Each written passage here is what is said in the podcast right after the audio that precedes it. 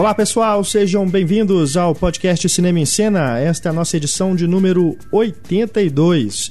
Aproveitando a estreia de Oblivion nos cinemas, nós vamos neste programa analisar o atual panorama da ficção científica. O gênero está bem forte este ano, com várias produções aguardadas previstas para os próximos meses. Temos aí chegando ao cinema Círculo de Fogo, do Guilherme Del Toro, Depois da Terra, do M. Night Shyamalan, a continuação do Star Trek, do J.J. Abrams, Elysium, do Neil Blomkamp, enfim, vários filmes aí muito aguardados em breve nas telas.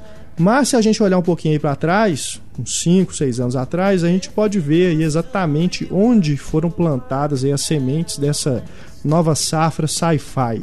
A gente vai discutir nesse programa os filmes que podem estar iniciando aí uma nova e promissora era para os fãs de ficção científica. Né? Aqui comigo, eu sou Renato Silveira, estão Heitor Valadão, Larissa Padrão e mais uma vez o crítico e professor de cinema Carlos Quintão. Muito obrigado pelo retorno, que foi relâmpago, né? Relâmpago. É.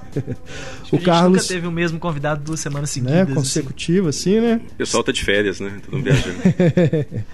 Bom, vamos começar aqui o, o, nosso podcast pegando aí alguns diretores que têm se destacado aí no gênero ficção científica, né? Primeiro, vamos falar do Joseph Kosinski, que está chegando aí nos cinemas com Oblivion e antes fez a estreia dele foi com Tron: O Legado. Estava conversando aqui com o Carlos antes da gravação sobre as suas impressões a respeito de Oblivion. E, Carlos, é, acho que a gente pode concordar aí que o que talvez ainda esteja faltando ao Kozinski seja uma elaboração maior da história, né, dos personagens, porque visualmente já é um diretor que tem encantado bastante. É, o Kozinski, como a maior parte dos diretores que veio do, dos comerciais, do videoclipe, ele já tem, né, já vem com aquela carga, aquela, aquele currículo todo de elaboração visual, de uso de efeitos visuais. Então, essa parte eles conseguem tirar de letra. O que eu mais admiro na, nesse quesito no Kozinski é o bom gosto dele. Eu acho errado você ter um diretor que sabe usar isso com parcimônia, sabe mesclar os efeitos visuais com, por exemplo, paisagens terrenas, né? Como fez muito bem o Ridley Scott ano passado com Prometheus. Mim é um dos filmes mais bonitos visualmente do Ridley Scott. Assim. Ele usou várias, ele filmou várias cenas em locações reais mesmo e fez alguma alteração ou outra com computação gráfica, com CGI. E o Kozinski faz a mesma coisa no, no Oblivion. Não, não é um filme todo com visual fabricado em computador, como é o caso, por exemplo, de Oz, que a gente discutiu aqui semana passada, esses filmes recentes, Alice e tudo mais. Ele não, ele situa o filme, como que fala isso em português, né? Seria grounded, assim, seria bem pé no chão, pé no chão mesmo. Né? É, existe um certo realismo dentro daquela, daquela atmosfera fantástica da ficção científica cinematográfica. Que é curioso em comparação ao Tron Legado, né? Que é um filme quase Exatamente, todo no é, universo todo, é. digital ali, né? Dentro de um software, né? Dentro do universo computador ali. O Tron existe aquela quebra, né? Na verdade é como se fosse igual o Mágico de Oz mesmo. Existe a parte na Terra e quando é. ele passa para outro universo existe até uma mudança de, de formato de tela, se eu não me engano. Uhum. Parece que foi filmado, não sei se foi não é IMAX, mas eles usam aquela, aquela mudança de formato de tela, passa do scope pro do 1,78 por 1, alguma coisa assim, exatamente para ter essa quebra entre a realidade virtual e a realidade, né, que uhum. deveria ser a realidade real dos filmes. É. Mas no Oblivion não, o Oblivion é mais, é mais sutil esses, esses, elementos, como que ele se insere na realidade. O filme se passa na, no futuro da Terra, depois de uma invasão alienígena que praticamente aniquilou a humanidade. O, quem, o que restou da humanidade foi morar em Titã, que é uma lua lá de Júpiter. E. É Júpiter mesmo? Ou Saturno, não Saturno, tenho certeza, Saturno, mas é um dos Saturno, dois. Saturno. Estou confundindo com outro, com outro filme de Júpiter aqui. E a história se passa com aqueles, aqueles humanos que ficaram na Terra cuidando da Terra mesmo. Né? Eles extraem energias da Terra para poder usar lá né, em Titã. E no caso, Tom Cruise é o personagem principal que é responsável pela manutenção dessas máquinas aqui. Então, o, o, tão importante quanto a história é o visual dessa Terra futurista. E isso o Kozinski faz maravilhosamente bem. A primeira metade do filme é impecável nesse aspecto. Como ele constrói essa realidade, ele apresenta esses elementos, inclusive elementos dramáticos. Eu nem, nem, acho que o problema dele seja com os personagens. Os personagens são interessantes. Certo. São até fascinantes, mas O problema é mais narrativo, o que falta ele ainda é uma certa consistência narrativa. Ele não sabe construir um clímax adequado pro, do que ele propõe no início de Oblivion. Um filme que merecia mais. Até 20 minutos antes de encerrar o filme, parece que você está vendo o primeiro episódio de uma série de TV, assim, porque tem muita coisa para ser resolvida em pouquíssimo uhum. tempo. E é o que acontece, né? Clímax é um pouco, um pouco apressado, mas é um filme que merece ser, ser visto. Bacana. É, sem falar que é uma proposta original também, assim, não é um filme que é baseado em uma franquia ou uma coisa desse tipo. É, acho que, que a gente é tem que aplaudir um mais pouco. Raro, é. né? A gente tem que aplaudir um pouco essas iniciativas assim, de criar um universo original, né? tudo mais. Com certeza. É, vocês podem ler aí no Cinema em Cena a crítica do Pablo, já está publicado. Vocês podem também aí saber a opinião dele sobre o Oblivion. Voltando aqui para o Tron, o legado, Algo que me chama atenção é, negativamente é também esse lado emocional mais frio, vamos dizer. Que me surpreende porque um filme que é sobre uma relação de pai e filho, um filho que está buscando o pai, encontra o pai dentro daquele computador. Né, depois né? de quantos anos? Depois de quantos longe, anos, né? Acho que deveria sim ali haver um, um, um desenvolvimento maior da relação dos dois. E eu não senti, não senti muito é, envolvido. envolvido envolvido com essa trama mas o filme é daqueles eye candy né visualmente é maravilhoso e assim como o Tron original que eu já acho que é um filme que se destaca muito mais pelos efeitos visuais do que pela história né revendo aí desde de pequeno sempre me chamou atenção foi a, as motos de luz né aquela coisa dos discos e tudo do que realmente a história, que é legal tudo, mas não é aquela coisa né, que, que fica, você vai, você, você gosta daquele universo, daquelas coisas. Ele chama atenção, é bem característico, mas acho que no, no, nesse, nesse legado, né, Tron Legado, ele consegue resgatar essa coisa da, do, dos equipamentos de luz, né, da, da, dos cenários e tudo, mas vai além, ele torna o filme mais divertido. As sequências de ação eu acho maravilhosas ele tem explora outras coisas, né? Que agora a tecnologia deu um salto aí enorme de, de anos 80 para cá, então ele pode explorar ainda mais essas possibilidades visuais. Eu acho que o que o, o Kozinski são duas coisas que você falou, e a questão da, da frieza da relação dos personagens.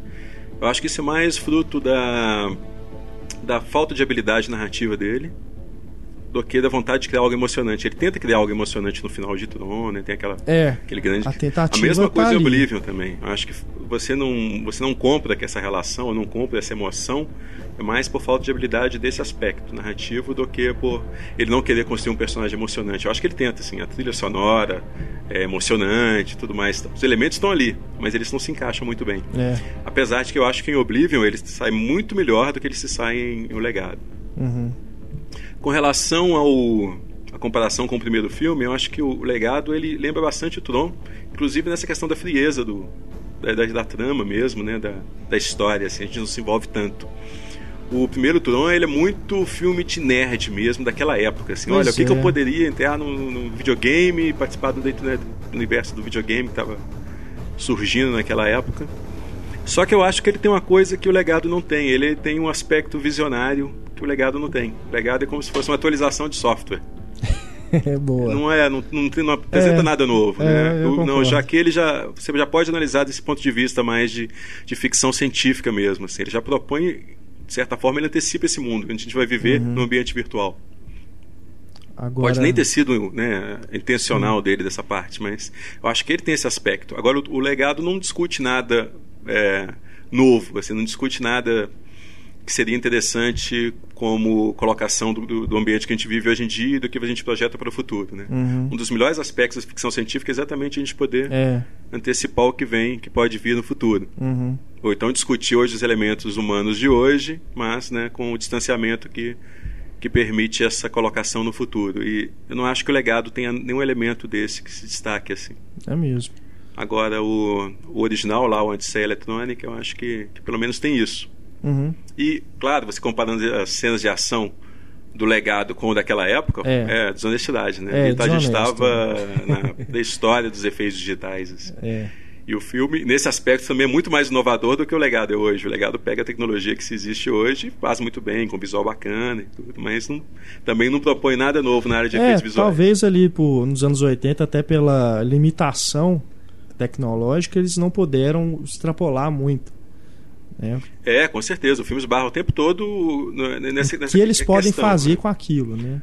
O conceito dele, a ideia deles, a proposta é muito mais ambiciosa do que a tecnologia permite. É.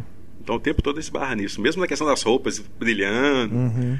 né, as, os, os, rostos projetados, a gente vê em, em Blu-ray isso fica muito claro, porque as sequências passadas na, na Terra, normal, né, no mundo real, são de uma nitidez perfeita. O filme, acho que se não me engano, foi feito em 70 milímetros, então a imagem perfeita, o Blu-ray está lindo assim.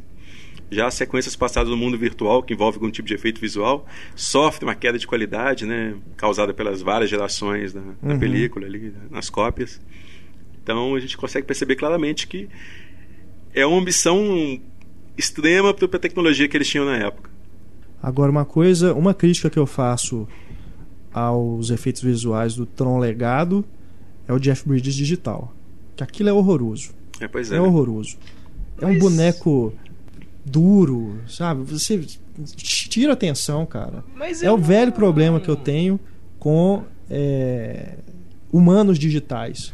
Mas eu não tenho pro, um problema. Eu entendo essa, essa eu entendo essa a necessidade do, de um Jeff Bridges digital ao invés de, por exemplo, um Jeff Bridges é, rejuvenescido, igual fizeram no X-Men 3, por exemplo, né, que eles rejuvenescem o. Xavier é. e o Magneto.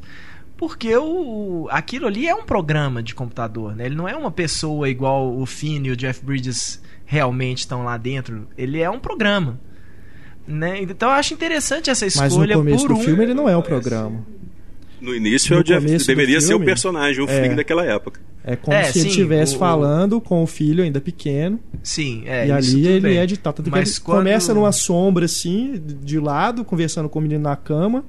Aí depois que dá o close nele, aí você vê, putz. É. Lembra as, os motion capture do ZMX, né? é. Uma coisa meio sem vida. É. Assim. Aquilo ali realmente poderia ser um Jeff Bridges rejuvenescido. Mas, uh, mas depois que eles estão dentro do, do, do, videogame lá, né? Do Tron. Aí eu acho que Aí eu sentido. concordo. Eu acho que né, tem é. que ser digital mesmo, porque ali é um programa, né? Um é. programa que é, é, copiou, né, copiou, o, o personagem do Jeff Bridges. Aí então, eu acho, interessante. Acho legal, assim. Mas não precisava nem ser é, é, é rejuvenescido no começo. Podia mostrar mesmo. ele de costas, assim, distante, conversando com o filho, porque depois ele vai embora. Não precisava nem mostrar a cara dele. Mas é aquela coisa, né? Nós temos que. Olha, que a gente já, fez. Já aqui, fizemos, olha. né? Não custa nada. tá pronto aí o modelo digital dele. É. Agora, falando de personagem, desenvolvimento de personagem, um aqui que eu acho fenomenal é o Charlton Copley no Distrito 9. Que começa né, como aquele cara que está ali meio desengonçado e tudo. O filme usa aquela estética do da câmera na mão, né, do pseudo documentário, falso documentário. E depois o cara se torna, vai se tornando o vilão do filme, né? E é uma distopia, né? Não deixa de ser uma distopia e você cria simpatia com aquele personagem, assim. Ele é como se fosse o monstro clássico da Universal. É. Ele não é culpado pelo seu monstro. Exato. A gente ganha, mas ganha aquela, aquela simpatia da plateia. Você é. se envolve com ele, torce por ele. Um Eu filmaço, acho que é o contrário. Né? Ele começa vilão e vai se tornando humano. Porque no final... Pra falar a verdade, no final do filme eu falei, que se foda esse cara, que ele morra mesmo, que é, você pega não, é, a raiva você tá dele. Certa, é.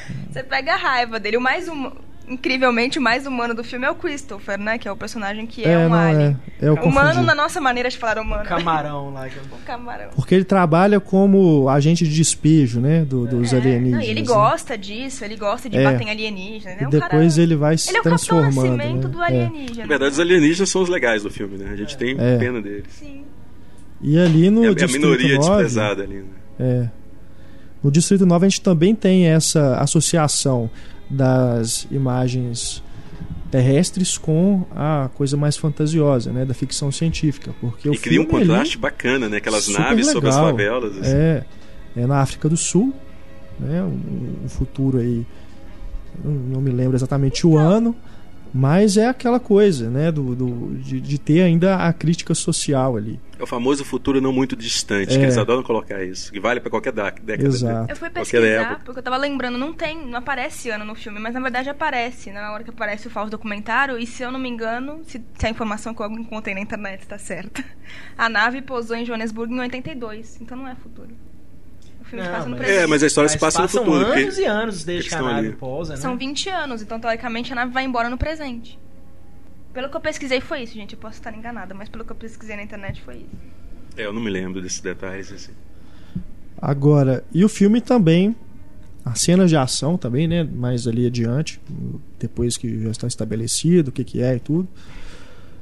Também são bem impressionantes, né? Bem, é, tem esse clima realista, né? Do, da, da, câmera na mão também, coisa aí que se tornou moda no, nos filmes de, de ação e tudo é, também é feito com muita eficiência né, pelo Neil Blomkamp, que é o primeiro filme do cara. É, Esse quero... ano ele lança. Também é um cara que veio do, do comercial. É.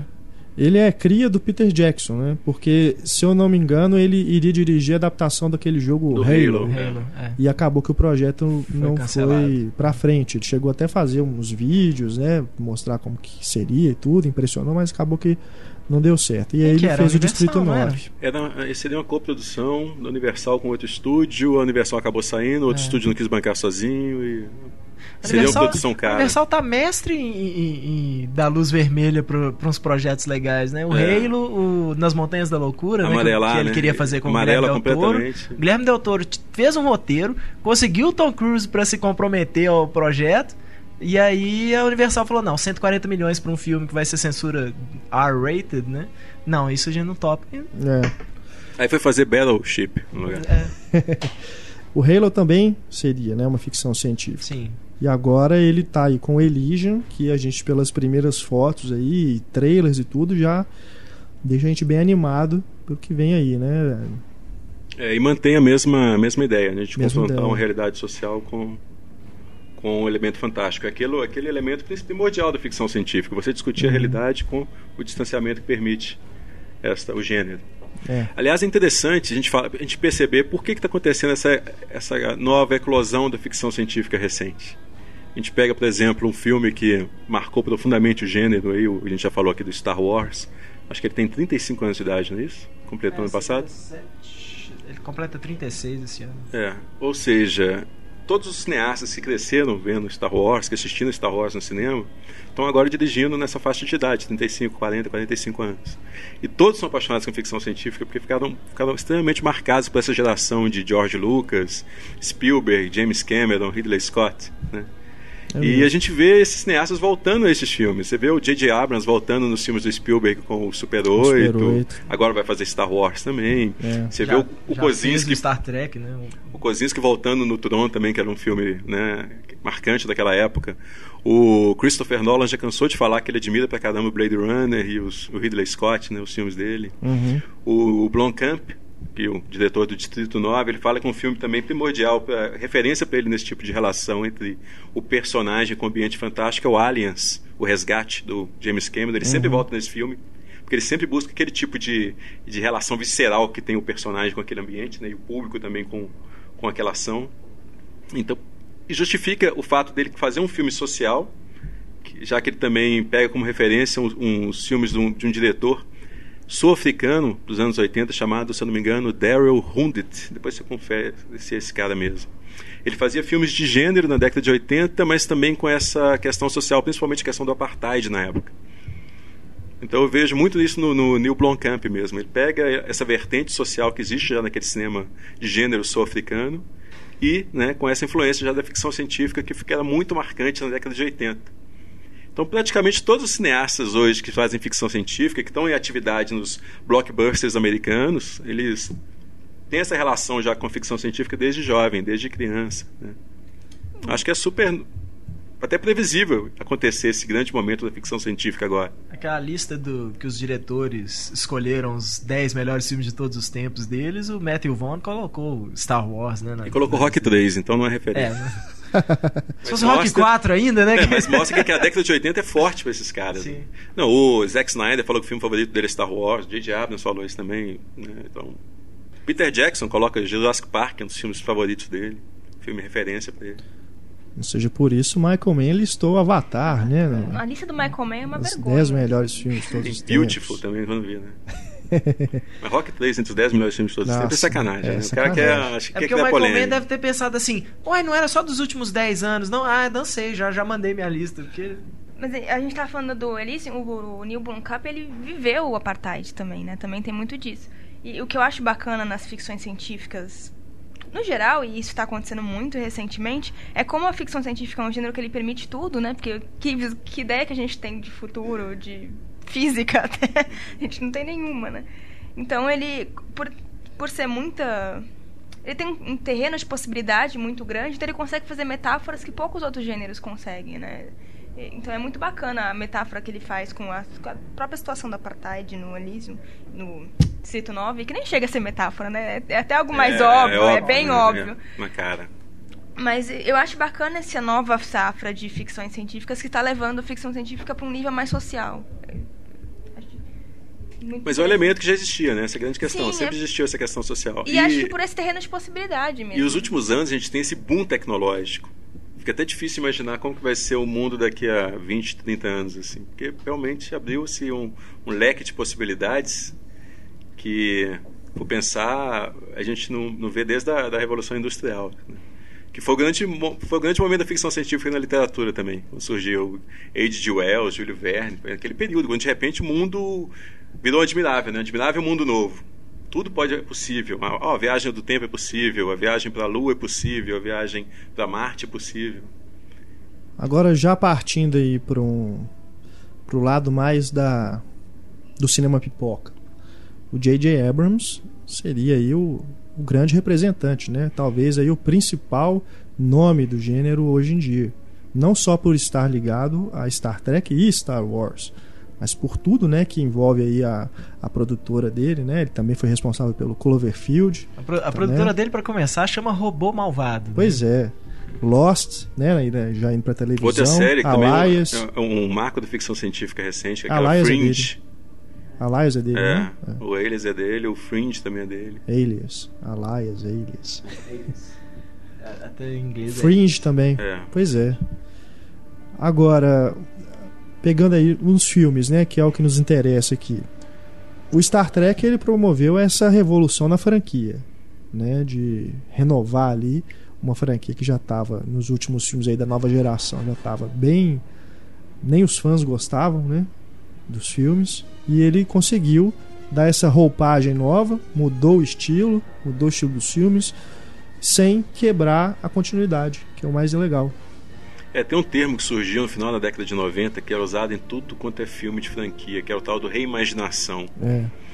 O Tim Burton tentou isso com Planeta dos Macacos, né? Tudo é reimaginação. E eu acho que o J.J. Abrams ele não faz a reimaginação mais inteligente dele no Star Trek, é isso. Ele respeita tudo que veio antes do É. Star Trek, inclusive a, a roupagem, os uniformes, lembram? Os, É. Pô, uniformes perfeitos você não tem que mudar. Pra mim não existe um uniforme mais perfeito do que o Star Trek original da década de 60. Camiseta e, calça e bota, e acabou. Mas é, ele, acho que ele reenergiza a série, né? É, Ele revitaliza mesmo. Ele dá vida nova para aqueles elementos que até então atraíam um público específico. Eu, pô, eu não canso de ver os filmes antigos, eu adoro. Mas eu sei que não é para todo público. São filmes mais cerebrais, são filmes mais frios, de certo aspecto. Né? Não pra gente que é fã, que a gente conhece os personagens, cresceu vendo e o apaixona. primeirão, então, né? Eu, eu vi com a minha esposa, ela nunca tinha visto nada de Star Trek. Ela ficou cansada. Ah, com certeza. Eu, eu acho um filme fascinante. Eu gosto cada vez gosto mais. muito, muito gosto cada mesmo. vez mais. Acho um filme incompreendido, o, o Jornada O nas né? Estrelas, o filme. É, Mas é porque ele é completamente cerebral. Sim. Não é um filme de ação, nada disso. Os elementos que a gente está associando, né? Geralmente Uhum. mistura com ficção científica, cinema de ação e tudo mais. Não tem nada disso no filme. O filme é uma ficção científica pura. Agora, não é para qualquer público mesmo. É. É. um público específico. É um público que estava diminuindo com o passar do tempo. O que o J.J. Abrams faz é criar essa questão da empatia com o público atual. O que, que eles vão buscar no cinema? É ação, é personagens mais bem-humorados, mas mantendo fiel ao espírito, né? Se mantendo fiel ao espírito do, do Capitão Kirk, do Spock, mais pele, né? Porque É. ali mostra a. a o- É, Zoe Saldana. É, mas nos, pô, se você pegar a década de 60, não tem como mostrar mais pele do que aquelas Cada episódio o Kirk pega uma moça. E elas são sempre desnudas, é fantástico aquilo. Nesse, no, no segundo agora, o Além da Escuridão, no trailer já mostra uma menina de sutiã e calcinha. Que é uma personagem também da série original. É. Agora, tem uma entrevista com o William Shatner, num, num dos extras de um dos. Acho que no Blu-ray da, da primeira temporada da série clássica. Que ele fala que o pessoal pergunta pra ele dessa necessidade de cada episódio ele tinha que pegar uma menina nova, dar uns beijos nas meninas. Ele falava que ficava revoltado com isso, mas o agente dele forçava ele a fazer isso. Ele pensou várias vezes em abandonar a série, mas tinha Aham. contrato, ele não tinha que fazer isso. Adoro o William Shatner. Ele é ótimo. figuraça. Agora, e o Super 8? O Super 8 que é um filme que gosto, gosto, achei uma aventura bem bacana, assim, é aquilo mesmo, dentro da proposta dele de homenagear aí os filmes da, da Amblin, né, do Spielberg lá dos anos 80. Só que o problema que eu vejo é que ele, ele tem essa maneira de criar muita expectativa antes de começar a mostrar mais do projeto, né? Com Cloverfield foi assim, aquele mistério todo, né? Que que é isso, né? Só tinha soltado aquela imagem, né? Aquele primeiro trailer que mostra a Estátua da Liberdade Cabeça perdendo a cabeça. Com o Super 8 também foi a mesma coisa. Um trailer, o primeiro trailer não mostrava nada direito, né? Só umas imagens assim esquisitas e ninguém sabia o que, que seria. Aí acho que é isso, vai criando, né, aquela coisa toda e no final muita gente se decepcionou com o Super 8. Eu acho que não, não é grande coisa. É, eu acho uma contradição até. Eu acho Super 8 o filme, cinematograficamente falando, o filme mais maduro do J.J. Abrams. É extremamente bem feito, bem filmado e tudo. Mas eu acho um filme frio. Por mais que ele homenageie o cinema da Amblin, que tinha aquela empatia enorme com a plateia, né? Aquelas, aquela garotada toda. Você se lembra de Os Goonies e ET É. e comparar com o Super 8, fica Acho que a bem gente, lá não- a atrás. gente não, não- 8, não se né? apaixona com aqueles meninos, É, igual eu a gente concordo. apaixonava com os personagens da Amblin. Principalmente Faltou aquele uma, gordinho. uma química ali. Principalmente aquele gordinho que é chato demais. Eu acho um personagem mal escrito mesmo, porque ele é muito chato. Você não entende os meninos quererem fazer as vontades dele, não sei o quê, porque ele é insuportável. E ele não o tem um personagem. momento que o redime. né? É, ele não tem aquela hora que você fala assim, ah, tá, tá vendo? Ele, Ele é vira legal. o mas que herói, ele, não, tá. ele é chato o tempo todo. É, a- o pessoal da Amblin sabia fazer isso maravilhosamente É. bem, o Spielberg nesse período, né? Colocava aquela, aquela fauna dos Goonies, por Uhum. exemplo. Tinha o gordinho que, que era covarde, tinha o bocão, tinha aquele pessoal todo, e você gostava de todos eles. É. Eu acho que Você falta você essa química entre os qual que atores. você não gosta sei- mais, né? Eu não sei dizer, porque os atores são bons, os meninos do Super 8 são bons também. É, os personagens são legais. né? A Ellie muito Fanning legal. mata Ela é ótima, eu acho. É. Mas eu acho que falta uma química mesmo, aquele elemento desconhecido É. que falta. Eu acho que a, a homenagem mesmo tá no curta que passa nos créditos. Né? Isso, isso. Ali sim a gente tem uma sensação, né, da- daquele clima de aventura, É. né, de brincar, de fazer cinema, né? Agora é interessante que o Super 8 é a produção do Spielberg, né? É, E tem um making off, eu até falei pra você assistir, você não deve ter assistido ainda, Heitor, que tem no, no Blu-ray, na primeira parte do making off, fala como que o Spielberg e o J.J. Abrams se conheceram. J.J. Abrams tinha uns 13, 14 anos, ele fazia filmes em Super 8, junto com o Larry Fong, que é o diretor de fotografia do Super 8, e... que mais? Acho que é o Brian, Brian Burke, que é o produtor dele, alguma coisa assim e mais o Matt Reeves, que é o diretor do Cloverfield. Eram todos moleques fazendo filmes nessa, nessa época, eram colegas de escola e tal. E chegaram a ganhar alguns, alguns festivais de Super 8 e o Spielberg leu aquela notícia que saiu no New York Times que aqueles moleques estão ganhando lá uns festivais. E um dia ligam para casa do J.J. Abrams, ele atende o telefone e fala assim: Ah, eu sou secretário do Spielberg.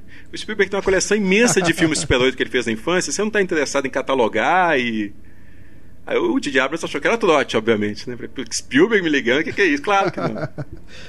Mas era mesmo, Spielberg mandou ligar, pediu pra Aham. ele, confiou, mandou todos os filmes pra casa dele, os filmes do Spielberg que fez na infância, em Super 8, pra ele catalogar, pra ele organizar e Nossa. tal.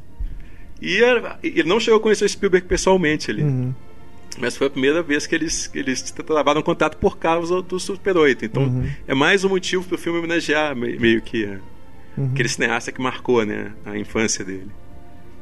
Algo que, que, que me deixa um pouco com o pé atrás com o J.J. Abrams é que eu gosto desse tipo de ficção científica que te faz olhar para uma visão maior.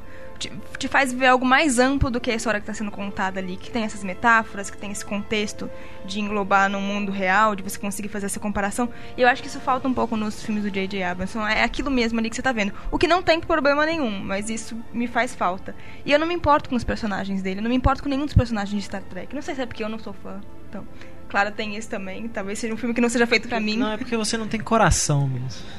Não, eu, te- eu me importo muito mais com as crianças do Super 8 do que. E mesmo assim, eu também acho que ele é muito mais frio do que os filmes do Spielberg. Mas você não mais. chorou naquele início de Star Trek? Com o pai do Capitão Kirk que faz aquele O sacrifício. Thor ali, não. O Thor. Mentira! Todo mundo Não, chorou ali. não ninguém, chorei. Ninguém admite, mas todo mundo. Porque ninguém admite que você entra num filme e cinco minutos depois você já tá chorando. Eu chorei em 5 minutos de up, não, não é por isso que.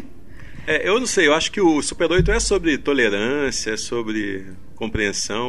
Alguns Eu vejo muito que- mais isso nele do que no Star Trek. Star Trek eu acho é um bom filme de aventura, eu gosto do filme. Não tô falando que eu não gosto, eu só não vejo tudo isso que as pessoas veem.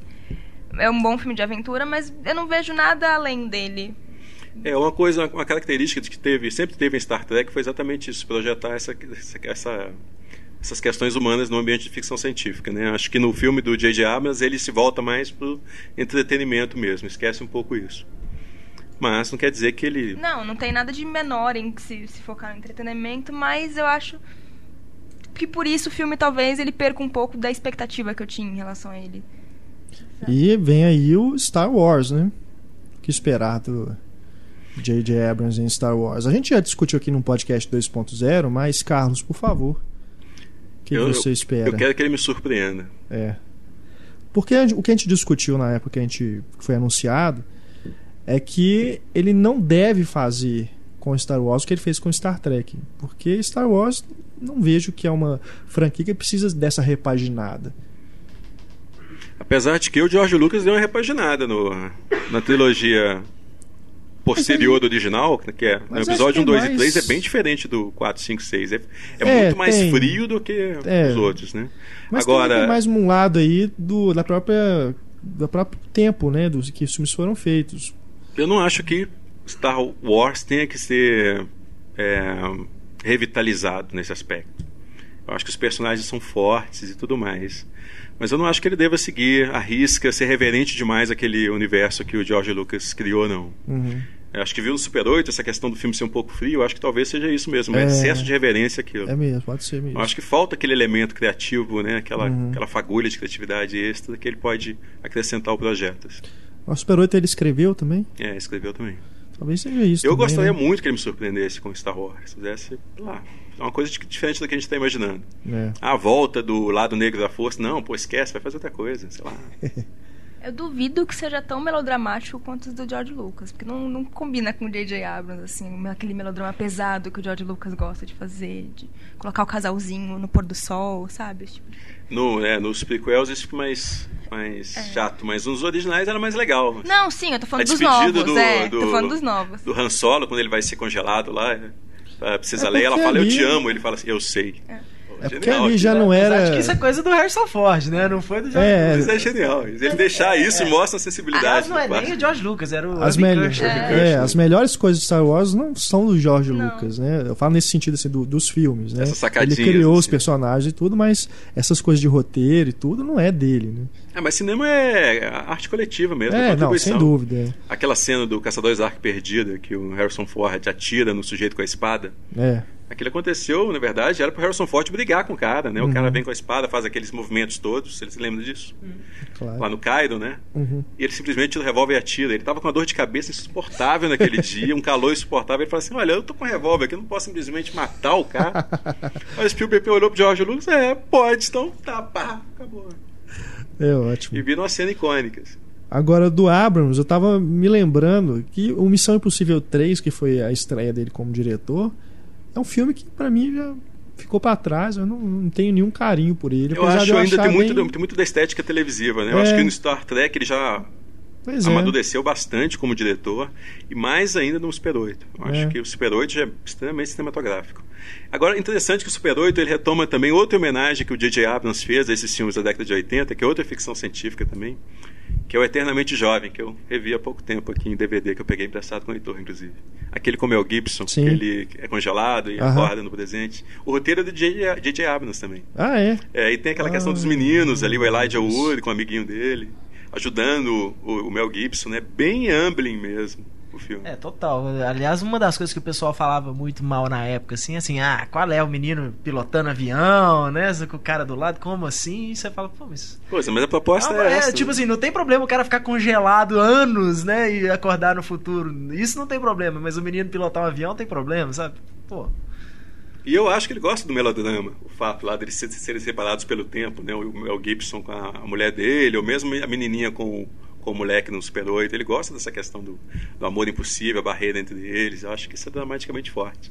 Ele pode não fazer isso também. Eu acho que tem tudo pro Star Wars dele ser bem melodramático. Mas ele, ele, ele, tanto ele faz que até no filme de terror que ele roteirizou, que é aquele Perseguição, né? Joyride, que não é roteiro dele, mas não é direção. Mas até isso tem, né? A relação são dois irmãos, né? Um irmão vai buscar o outro que acabou de sair da prisão, uma coisa assim, né? O Steve Zen e o Paul Walker. E aí aparece a personagem da Lily Sobieski que fica os dois meio que disputando a atenção dela, né? De uma forma meio é, é, meio mané que o irmão o Steve Zen se intromete ali na relação dos dois, porque o Paul Walker e a Lily Sobieski já tinham uma coisa, né, um clima que estava rolando, e de repente chega o irmão tentando sorrateiramente ali dar uma, uma mascada na namoradinha do irmão dele, mas porque os dois ainda não estão juntos, assim, realmente juntos oficialmente.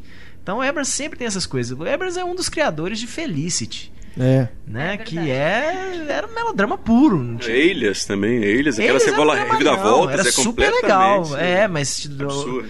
Mas metade do, metade do tempo de Elias era um melodramaço, aquela relação da Sidney e do, do agente Vaughn, né? Aquelas coisas. Outro diretor aqui bacana dessa nova geração é o Duncan Jones, filho do David Bowie, Adoro. que fez aí, estreou com Lunar que é uma ficção científica surpreendente. Muito bacana. Me né? fez gostar do Sam Rockwell, que eu sempre achei um ator afetado. Nossa, eu adoro o Sam Rockwell. Acho extremamente afetado, mas adoro nesse filme, ele. fantástico. É. E é aquela ficção científica que me lembra mais a, a, as antigas aí, de pegar, fazer uma crítica ali dentro do gênero mesmo. Porque ele está discutindo ali, não vou falar o spoiler, mas o que ele está discutindo ali é, tem a ver com o futuro, né, o desenvolvimento tecnológico, para onde a gente pode estar tá indo. E faz isso e faz isso de uma maneira assim assustadora, de você pensar do lado humano, né, do personagem, o que acontece com ele.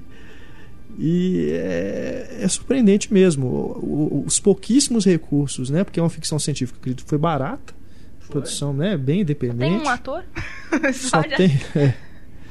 Apesar de ter o. Tem, a, tem, a tem o Kevin Mitchell, Space né, também, dublando o. É, e, e, lembra muito. É, né? É, a gente está falando desses filmes que são cineastas jovens que criaram, foram criados na década de 70 e 80, né? Digo, criados cinematograficamente, criados assim. E ele usa como referência um filme daquele período também, que se chama Corrida Silenciosa, que Sim. tem o Bruce Dern também, é um sujeito sozinho na estação espacial, Sim. com os robozinhos. É um filme que me lembra bastante aquela questão da solidão, né? Que o cara vai enlouquecer. Douglas Trumbull, né? Douglas Trumbull, o diretor. É. é. Muito bacana. E também me surpreendeu por, pelo fato dele ser filho do David Bowie. Talvez você já espere assim, ah, vai ser um negócio meio maluco, né? Porque tem isso. Eu, eu vi recentemente o filme do filho do Cronenberg, antiviral. Parece o Cronenberg criança dirigindo um filme. Igualzinho. Eu vi recentemente também o curta do filho do David Lynch também é uma coisa maluca, igual coisa, igual os filmes do pai também. a, a Jennifer Lynch Jennifer fez aquele filme também, que é Chotana Helena, que é, pa é. parece um pastiche do que o David Lynch fazia. Agora, você pega o, o Duncan Jones, é claro, o David Bowie não é cineasta, mas tem toda essa aura, né? Não, ele, ele, ele, ele entende muito de cinema. Pois é. Ele foi um extraterrestre ele fenomenal. Foi um com certeza. Não, é. Além do Zig Stardust, ele foi o homem que caiu na Terra, que é uma é. das grandes ficções, ficções científicas da década de 70. Né? E depois ele foi o Tesla também. Que também tem. Tesla, exatamente. Mas o Lunar é bem bem sério, assim, né? Não tem essas coisas, essas pirotecnias no, e tudo, não. É aquela coisa ali na estação ali e tal. Tem a parte de fora também, que ele vai lá pegar. São. É, é, qual que é a substância que ele tem que mandar para a Terra, não é isso? A história Eu que a, a Lua se transforma na fonte de energia. Isso, e ele manda terra, né? carregamentos né? para a Terra. E ele fica isolado lá na, na, na, Lua e tem que se reportar. E o Duncan né, Jones fez uma segunda, o segundo filme dele também foi uma ficção científica, né? Sim, o, o Contra o Tempo. Contra o Tempo. Contra o Tempo, que é sobre viagem é no tempo, legal. que é outra questão da ficção científica. Também. É. Recorrente.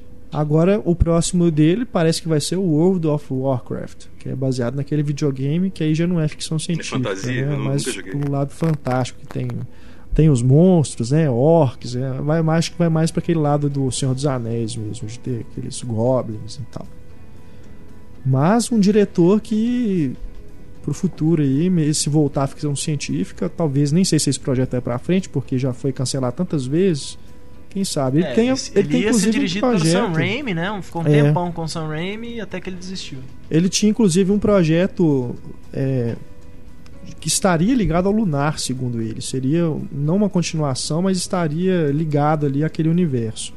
Então vamos torcer aí para que ele volte, né? Porque parece realmente ser um diretor que vai estar bem aí fazendo ficção Eu, científica. eu tava torcendo pro Duncan Jones pegar o Quarteto Fantástico. Né, o Josh Trank lá do Poder Sem Limites, eu ainda acho uma coisa meio arriscada demais, assim. Eu sentia muito mais confiança no Duncan Jones da vida, assim, do que o Josh Trank, mas... Mas ficando nesses diretores de, de filmes de baixo orçamento que fez ficção científica, tem um filme de ficção científica recente chamado Monstros, do Garrett Edwards. Isso. Diretor do Godzilla. É, que vai fazer agora Godzilla, né? E é um filme sensacional, um filme feito com. Não sei quando- nem dizer quanto, mas. Parece ser um filme caríssimo, né? Tem efeitos fabulosos, numa produção baratíssima, e o foco é relacionamento de dois personagens mesmo, de um casal. Uma viagem, né? É, é legal você tentar descobrir o filme sem saber nada sobre ele mesmo, saber nada sobre a história, então eu não vou falar da história aqui. Mas claro que envolve monstros, mas é um filme sensacional. Não sei se foi lançado no Brasil esse Foi, filme. foi lançado direto em DVD, chama Monstros. Monstros É, mesmo. né? O diretor é Garrett Edwards. Sim, é porque tem o Garrett Edwards, que E é o Garrett que tá Evans, fazendo o né? Godzilla, e tem o Garrett Evans, que é o que fez o... Aquele que trabalha na Coreia, Na, na Tailândia. na Tailândia. é. que ele fez aquele. Eu esqueci o nome dele agora, chama The Raid. The Raid. The Raid Redemption, né? Botaram Operação Invasão. depois. Operação Invasão. Esse que saiu já em DVD aqui Saiu. no Brasil. É, o Garrett Edwards, nesse filme Monstros, ele faz, acho que ele faz, ele dirige, produz, escreve, faz os efeitos, a fotografia, monta É. a música, aquele cara que faz tudo no filme. É, é um trabalho impressionante mesmo, vale a pena ser descoberto. E o, se eu não me engano, o ator dele tá agora tá, tá se, se, Eu não lembro quem é o ator. se né? destacando. Mas é um cara carismático. Scooty McNary, eu acho que é o nome dele, uma coisa assim. E parece que ele já tá começando a. Já é assim, aquele cara que tá aparecendo em papéis menores em grandes produções assim, então ele tá, tá escalando aí. E é uma ficção científica bonita visualmente, né? Lindo. Lindo. O filme é lindo. Até tem, tem um lirismo que você não costuma associar com É gênero. isso que eu ia falar, assim, não é nem a, a- a- não só visualmente, mas aquele final, É. assim, né? É tão poético aquilo ali, muito bonito. Você falou do Quarteto Fantástico do, com o Duncan Jones, eu, eu acharia curioso porque eu acho que os dois filmes eles são tão diferentes entre si, o Conto o Tempo e o Lunar. O Lunar é aquele filme que lembra um pouco aqueles filmes da década de 60, né? Ele é- eu gosto muito do quanto ele aprecia o silêncio no filme. É como se, pra mim, o Lunar é como se um diretor res- resolvesse fazer a versão cinematográfica do Rocketman, do Elton John. Aquela coisa do valorização, do quanto é triste ser astronauta. E tem essa discussão ética também maravilhosa no filme. Já com o tempo é um filme de ação mesmo, assim. Aquele filme que não para um segundo, você fica nervoso, você fica roendo as unhas no cinema. É, completamente diferente. Parece que ele quis exercitar músculos diferentes, É, né? isso Mostrar aqui é que legal. eu sou E a- capaz de fazer coisas diferentes. Olha que bacana. Agora você junta as duas coisas e faz um puta filme do Quarteto Fantástico, entendeu? Porque o Quarteto Fantástico é é muito mais uma ficção científica do que um filme de super-herói, como né, foi feito ali na, na- pelo Team Story e tal, que virou. Acho que nem aquele nem é um filme de super-herói, né?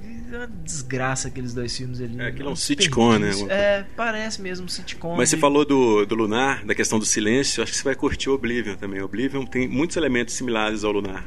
E um deles é a forma como o Kozinski usa também a questão do silêncio. Não é um filme que tem ação incessante. Eu acho que o público vai até estranhar isso um pouco. Não é um filme muito comercial nesse aspecto. Eu gosto de porque. Mas ele trabalha muito essa questão do solidão, do silêncio, e além de outros temas que não. Bom, Eu não consigo imaginar algo tão triste quanto ser astronauta. Imagina você ficar sozinho um tempo na imensidão. É, eu não consigo imaginar profissões tão tristes quanto ser astronauta. Mas existia uma época que ser astronauta era o sonho de qualquer criança, né? Pelo menos a gente vê isso nos filmes americanos. assim. Na Houve década um de tempo, 50. Não. Toda criança aquela- sonha uma fase da vida dela, ela sonha em ser astronauta, policial, bombeiro, né? Sempre uma coisa E assim. padre, eu também sonhei ser padre nesse período, junto com essas outras coisas. Eu não sei porquê. Eu acho até. Tem uma, uma parte do contato que o cara dá uma pílula pra ela se matar, caso a coisa dê certo. Ela fala: Não, não precisa. Eu falei: Minha filha, você é louca? Você vai pro espaço, entra numa nave desconhecida que foi feita por alienígenas. A primeira coisa que eu ia querer era enfiar essa pílula pra se matar. Ah, mas esse é um pessimismo. Adoro contato, mas é muito pessimismo. Agora, o- você está falando dessa questão do, do ser astronauta enquanto herói. uma coisa que tinha muito na época da corrida espacial mesmo. Acho que perdeu muito pouco isso hoje. Hoje não existe mais essa ânsia de conhecer novos planetas, né? Não tem mais essa referência igual tinha, sei lá, na década é. de 60, 70, que os meninos sonhavam com aquilo, olha, cada vez conquistando novos, novos limites. Um filme meio esquecido, que eu acho que resgata muito isso, e ainda tem a, a criançada ainda num papel central, é o Zatura. Que né, passa meio batido, assim, filme do John Favreau, né? Que se, se revelou aí com o Homem de Ferro, virou, né? diretorzão aí que o povo gosta. E, e o Zatura é um filme meio esquecido, foi um fracasso de bilheteria na época. E eu achei um filme tão legal quando eu assisti depois. Até esse aspecto, assim, né, no, no, no meio do filme. Pra quem não, não conhece, não tem ideia do que eu tô falando, é, é um jogo semelhante ao Jumanji, né? Que acho que já seja mais fácil o pessoal identificar. Só que, se, só que é no espaço. Cada coisa que acontece no tabuleiro vai acontecendo com os meninos que a casa deles vira uma, uma nave espacial, literalmente, né? A nave é, é, é catapultada, vamos dizer, para o espaço. E, e, no meio do filme aparece o astronauta, né? O, que deveria ser o herói do filme ali. E lembra muito os filmes da Amblin também. Sim, é. Lembra outro filme da década de 80 isso. que eu adoro, que é o The Explorers, como é que chama? Aqui? Sim. O, Viagem ao Mundo dos Sonhos. Ao Mundo dos Sonhos, do Joe Dante. Sim. Que é delicioso é também. ótimo. É o River Phoenix, o Ethan Hawke, né? Tem mais um menino. É o Ethan Hawke, não sei se é o Will Ethan, não sei. Aqueles meninos daquela época. É, é ótimo esse filme. Tem os Mas grandões é... também, né? Pra falar aí, né? O, o, Carlos já falou aí do Prometheus, do Ridley Scott, mas a gente também tem que lembrar do Avatar, do James Cameron, que se tornou a maior bilheteria de todos os tempos. Eu não sei se é uma influência aí para essa geração. Eu acho que é mais ali representa uma influência em termos de efeitos visuais e de avanço tecnológico do que realmente. É, a gente só vai ver se o impacto que, isso, que esse avatar vai ter na, na cabeça dos, do público daqui a 20, 30 anos, é. quando a gente vê os cineastas formados é. pelo avatar. Né? Os, os é. cineastas são adolescentes hoje, né? Que as meninas de 12, 13 anos que foram no cinema assistir o avatar e saíram maravilhados. Mas Apesar é um, é um que... fenômeno. Como tudo com o James Cameron é impressionante, é. né? É um Ainda cara... assim, existe convenção Trek e convenção de Star Wars. Eu nunca vi ninguém vestido de Pandora. Tem! Pior que Na tem. época tinha muito. Na época Não, apareceu muita é gente. É assustador. Eu, eu, eu, me lembro exatamente, logo depois da cabine de imprensa, eu, eu fiz uma postagem lá no meu blog com as primeiras impressões. Falei que eu não tinha achado essa maravilha toda, igual já estavam falando lá nos Estados Unidos apareceu um monte de comentário, assim, de fanzoca mesmo, é. de gente falando assim, que absurdo. Ah, eu tenho, Avatar vai ser o melhor filme de todos os tempos. Nem viram aí o que, eu que tenho era. Um primo, eu tenho um primo que saiu assim, acho que é o melhor filme que eu já vi. Eu falei, cara, você viu muito, pouco, é. muito pouco filme, não é possível. Ah, eu, eu, conheço algumas pessoas que também amou, amaram o filme. Assim, né? Eu não acho um filme ruim de forma alguma. Eu gosto mas, do filme, mas, é, também, mas não é, é um filme que não, me é surpreende. Eu acho que é. poderia me surpreender. Assim, acho muito. Não, segue muitas né? convenções. Né? Eu, eu falo assim: você já assistiu Último Samurai? Aí Aí o cara fala assim: Ah, pois é, você não acha igualzinho essa coisa? O cara que é inserido numa cultura. Pô, mas diferente, último samurai. Né? Calma. Eu falo, último samurai. Ah, é mesmo, é igualzinho. Eu falo, pois é. Você lembra de Dança com Lobos? Que é um cara inserido na cultura, não sei o que, vai Eu falei, bicho, o que, que o Avatar então tem de novidade, assim, que não seja simplesmente efeito visual, assim? Aí o, o povo começa a pensar assim, tipo, pô, tantas vezes a gente já viu essa mesmíssima coisa. Mas o James Cameron ele tem um talento absurdo como narrador, eu acho. É, isso é. Por mais sim, que ele sim. às vezes seja autoindulgente, né, deixa os filmes ser mais longos do que deveria, tem alguns elementos igual o pessoal fazendo aqueles rituais lá de balançando, né, meio tribal, que é meio ridículo. É. Ele tem um mau gosto às vezes por algumas coisas. Eu não gosto Mas visual, ele tem um, exemplo, do, do... Ele, ele, consegue envolver o público e fazer o público embarcar naquela jornada, aquele é. talento que a gente está falando com, na empatia com a plateia mesmo. É igual é o, impressionante. O, o, o efeito é muito bom, mas eu não gosto, por exemplo, do design da, das criaturas do, do filme inteiro, assim, não só do, do, do Aquela coisa fluorescente, tudo. É, aquela coisa fluorescente, que tem bicho que, que sai voando, rodando, assim, o bicho roda. Você fala, coisa mais disfuncional esse bicho que sai rodando. Assim. Eu acho que quem melhor definiu o James Cameron foi o Heitor Capuzzo que ele fala que é um borracheiro, um borracheiro de é, talento, mas é, mas é um borracheiro. Realmente ele bom gosto, sutileza, essas coisas não pertencem ao universo de James Cameron. Agora o problema meu com o Avatar nesse aspecto, eu também acho que o visual tem coisas questionáveis, assim, de uso de cor, de design de personagens, mas eu acho mais a ver com o Rick Carter, que é o, o desenho de produção do filme. Eu não gosto do trabalho dele. Ele até ganhou o Oscar esse ano para calar minha boca, né, com o Lincoln. Ele é muito bom nisso, de questão de fazer uma coisa exata com a época e tal, mas criativamente falando, ele é responsável para mim pelos maiores problemas nos filmes do Zemeckis. De Volta para o Futuro, que tem também um visual questionável, algumas coisas naquele futuro imaginado no De Volta para o Futuro 2, né? Cheio de coisa brega, assim. Tudo bem que ele é intencional até. É o futuro dos anos 80, né? É, e do, do consumismo, né? O consumismo exacerbado. É, acho que é intencional ali. Mas não, não sei, eu não consigo geralmente conectar o Rick Carter com, com design de bom gosto. Assim. O primeiro Jurassic Park também, que tem design dele, não é uhum. um filme bonito visualmente. Eu não acho o Avatar visualmente de mau gosto. Acho tematicamente ele um pouco de mau gosto. A, a, coisa que ele faz ali com o meio ambiente, acho que é tão brega, é tão clichê, sabe? Tudo bem, o James Cameron ele é clichê, ele trabalha bem dentro do clichê. Ele consegue fazer clichês que te envolvem. Mas não no Avatar. Eu falei, nossa, é clichê demais, até pro James é, Cameron. É. Acho que não é nem clichê, não. É ele ir na, no que tá em voga, né? Essa questão ambiental tá na moda, né? Então, agora, eu não sei se. Porque, como é um projeto bastante antigo, né? Quantos anos que ele tá falando que ia desenvolver Avatar e tudo? Acho que desde Titanic já tinha esse projeto. Ah, o, o próprio Não sei Cameron se é um cara que ele, sempre ele foi se adequando aí para poder é. entrar nessa onda mas, ecológica. Pois né? é, mas eu acho que essa mas... onda ecológica pro Cameron não é uma coisa recente, não. Eu acho que ele já vem tratando esse tema aí desde o segredo do abismo, né? Mas já mostra já que falou um do, interesse. do perigo do, da poluição com Piranhas 2. Não é? Mas eu acho que ele já vem, já vem aí com essa, com essa temática. Eu acho que isso para ele sempre foi muito importante, inclusive nos anos depois de, de Titanic, né, que ele deu essa sumida e ficou é, inventando câmera para filmar no, no, fundo do mar, né, em profundidades extremas, essas coisas e tal. Mas eu acho que já mostra o interesse dele por essa área ecológica, essas coisas. E o Avatar foi quando quando Hollywood virou para ele e falou assim: bicho, tá, agora você faz literalmente o que você quiser. Pode fazer que a gente banca, né? Depois do Titanic, das mil e uma brigas que ele teve com a Fox na época e tal. É, foi o perfeito cala-boca que ele deu. Tipo, confia em mim que eu sei o que eu tô fazendo. E eu acho que o Avatar provavelmente foi uma coisa dessa. Tipo, olha, nem sei se ele bancou alguma coisa. Certamente não bancou nada do próprio bolso dele, apesar dele ter ficado milionário, bilionário com, com o Titanic. Mas certamente qualquer estúdio estaria disposto a financiar o novo filme do James Cameron depois do sucesso do Titanic. Você e... viu que, só um parênteses, você viu que agora ele vai unir as duas coisas, né? Vai ser é. captura de performance embaixo d'água.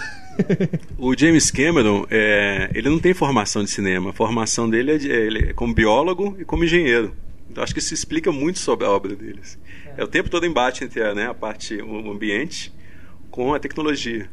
E os fãs é o do... grande tema dos filmes dele. E os fãs do Ridley Scott, os fãs do Prometheus, né, tem que agradecer ao James Cameron do Prometheus ter saído. Que foi a bronca do James Cameron que ele deu no Ridley Scott, quando o Ridley Scott visitou o set de filmagens do, do Avatar. A bronca que, que ele tomou do James Cameron falando que fica fazendo filme de cara em vinhedo, essas coisas, pô, tem que fazer ficção científica e tal. em 3D. Pois é, em 3D. Mas eu acho que a inspiração dele para esse design lá, ou né, como o Carlos falou aí do, do design de produção, mas eu acho que tem muito a ver com os documentários que ele fez lá no fundo do mar, mostrando aquelas criaturas estranhas. Vocês já viram os dois Já, mas eu acho que, não sei, os, os documentários acho que são mais imaginativos.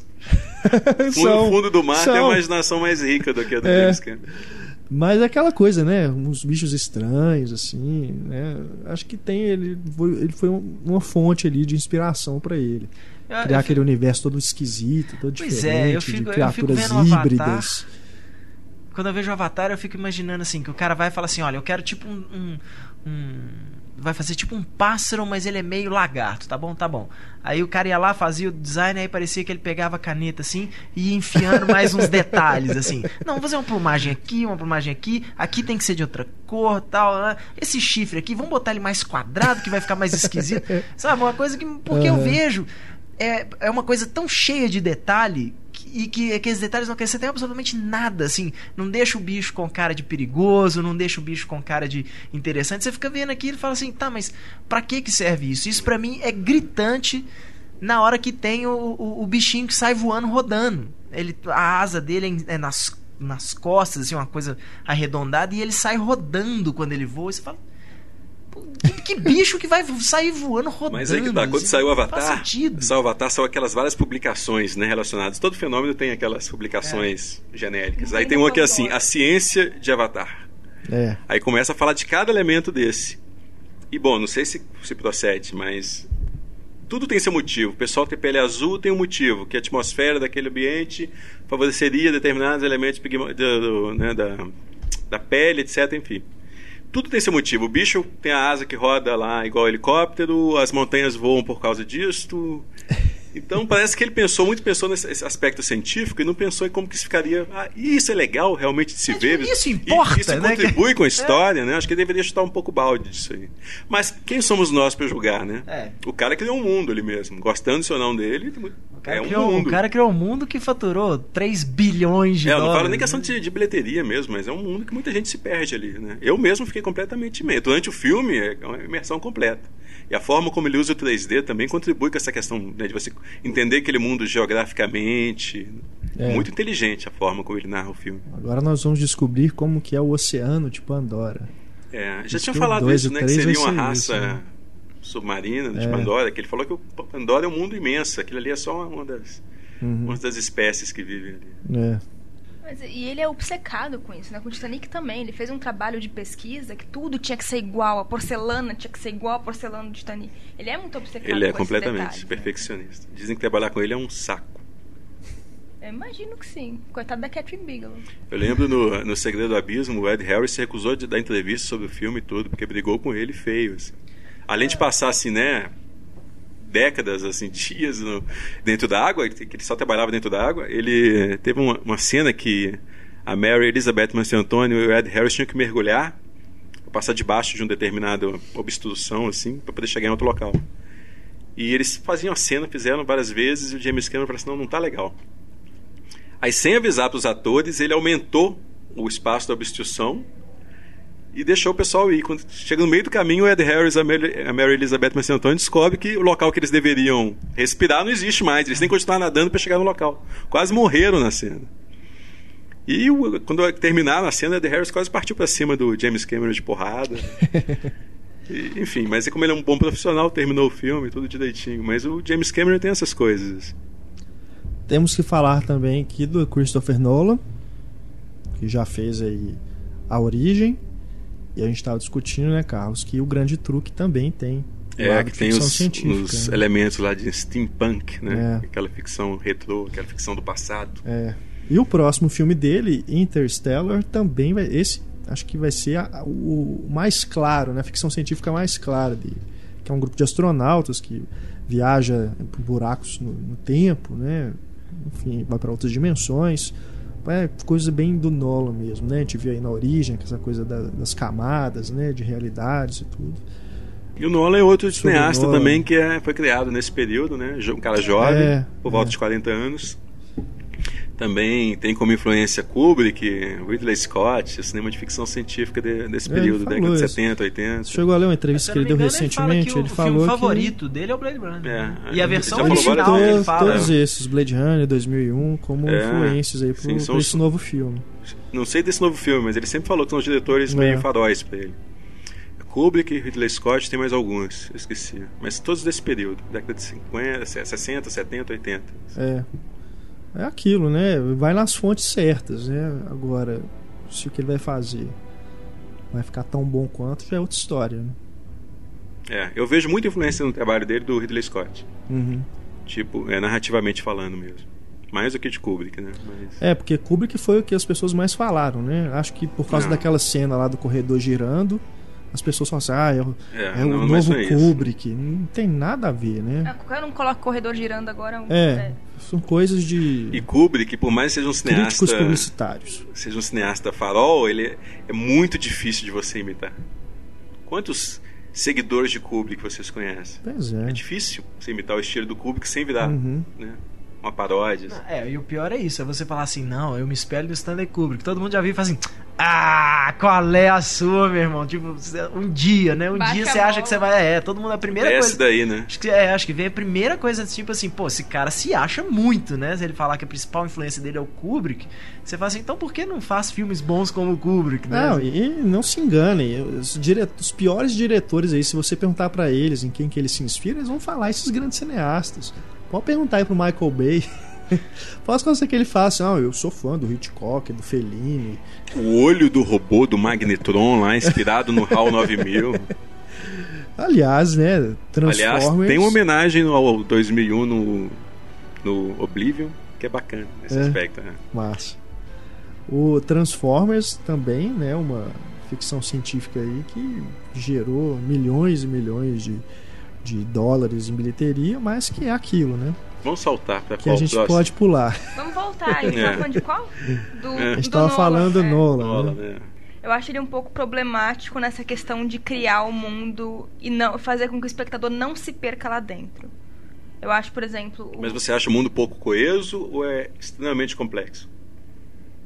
Ele se, eu acho que ele se perde um pouco pra explicar o próprio mundo. Por exemplo, a parte da neve na origem, eu desafio alguém a assistir aquela parte comigo e me explicar tudo o que tá acontecendo, porque é, ele se perde muito dentro do, do próprio universo que ele cria. Mas isso seria uma dificuldade narrativa que ele tem? Sim, uma dificuldade narrativa. Já estão Tem chegando e-mails aqui. É. Manda essa menina resposta. Larissa. Olha, mas eu honestamente eu, eu gosto desse lado, porque pra mim o negócio dele é assim. Nós estamos falando de, né, no caso da origem, assim, nós estamos falando de sonhos, camadas de sonhos. Sonho não é uma coisa que faz muito sentido, né? Então, assim, então, dane-se, eu não preciso ficar explicando exatamente o que, que tá acontecendo exatamente Mas aqui, ele porque faz isso. é desse jeito. assim. Eu acho que ele, que ele, perde muito tempo tentando explicar Mas ele- Ele perde tempo tentando explicar, mas o que ele não explica, é, eu acho que é, é pra esse lado. Tipo, não- isso não precisa explicar. Deixa quieto. É a mesma coisa assim, muita gente saiu mal fala- falando mal, por exemplo, do, do Batman lá, o Dark Knight Rises, né? Tipo, ah, mas como é que. Se tá tudo tomado, não sei o quê, como é que o Bruce Wayne entra na- em Gotham assim numa Pô, boa? ele é o Batman, é Exatamente, autoexplicável eu acho que é- exatamente, é isso que eu acho. Que pra ele. é- Essas coisas que a gente fala que não entende, pra ele é autoexplicável isso. Ele não precisa entrar né, Agora, eu acho que o, o que a Larissa filme. tá falando, não sei se eu entendi, mas o que ela tá dizendo é o seguinte: é o mesmo problema que eu tenho. Foi muito bom você colocar a sequência do gelo, pra mim é é o ponto fraco. Deveria ser o melhor momento do, da origem. Eu mas também é o ponto fraco. daquela Mas não é, não é nem dificuldade de explicar. Eu acho ela tão sem imaginação. Eu falo, pô, um- o sonho do Nolan é assim, tão O problema é Entendeu? esse. Se, ele, Então- se fosse um diretor genérico. É. Se fosse um diretor que não se importasse com detalhes, eu acreditaria que tudo bem, o Batman tá na cidade porque ele é o Batman. Mas não é, não é o caso do Nolan. O Nolan se importa explicar por que, que a orelha dele é, da, sabe? O Nolan se importa explicar qualquer coisa. Se ele respeitasse o lado mais onírico, o lado mais lúdico do sonho, eu entenderia não fazer Eu sentido. sinto essa falta no, no origem. Mas não é o caso da origem, é uma coisa Mas os aquele sonhos são é muito mecânicos, racional, são muito ele é muito mecânicos. racional. Só que mesmo É dentro cheio de da regras, própria... né, Exato, quem que sonha desse jeito? É, não, é. Mesmo dentro da própria racionalidade, ele se perde. Tipo, O Nolan é tem, tem, tem aquela coisa muito assim. inglesa, assim, né? De, ele tenta não se envolver muito com o universo que ele está criando. É. assim, manter esse distanciamento, ser cerebral demais. Eu concordo, eu concordo de ser pouco imaginativo, vamos dizer assim. Acho que, aliás, acho que as cenas de ação do Nolan em geral, elas não são assim, ó, né? Não é, não é a ação que realmente torna o negócio tão mais legal. É, mas assim. esbarra, a que- a questão de você filmar uma ação, todo mundo acha que é fácil. E esbarra exatamente nessa dificuldade narrativa que ele tem. Não, sim, Filmar a eu- ação é algo extremamente complicado. Ela se tornar, ela ficar de forma inteligível na tela, né? Poucos diretores de, de- atuais conseguem filmar ação tão bem, por exemplo, como o John McTiernan, que infelizmente está preso. É. é só Sendo que a gente um está vendo o Michael. Bay faz- cometendo um crime a cada dois anos. É. né? Então, é, filmar ação é uma arte para poucos e, infelizmente, menosprezada. Não existem muitos Richard Donner, esses caras assim. Não, assim, o Nolan, eu- eu ele não falo- sabe filmar ação. Eu- pois é, isso os eu, fãs. eu falo especificamente, assim, eu não acho. é, é, não é que você sabe que a gente tava falando da cena da neve. Pode ser uma coisa que eu acho sem imaginação, mas eu acho que o que ele deixa de explicar na. na- se, se, a- se aquilo não se contraria, eu não acho que existe a necessidade de uma explicação de, mas por que, que exatamente acontece isso, isso e isso, assim, desse jeito? Não, não, o se problema não é a explicação, não é, problema. acho que é a, a confusão que existe narrativa mesmo. E pra mim é meio Eu entendi errado. coito interrompido, sabe? Chegar naquele último nível de sonho que é homenagem à abertura, lá, uma, uma- cenas de ação do 007 a Serviço Secreto de Sua Majestade. E você volta no Serviço Secreto de Sua Majestade, que é de, 60, e- é de 71, 69, sei lá. E a cena de ação é muito mais legal do que aquela, do que o Nolan faz. Pô, tem uma coisa errada aqui.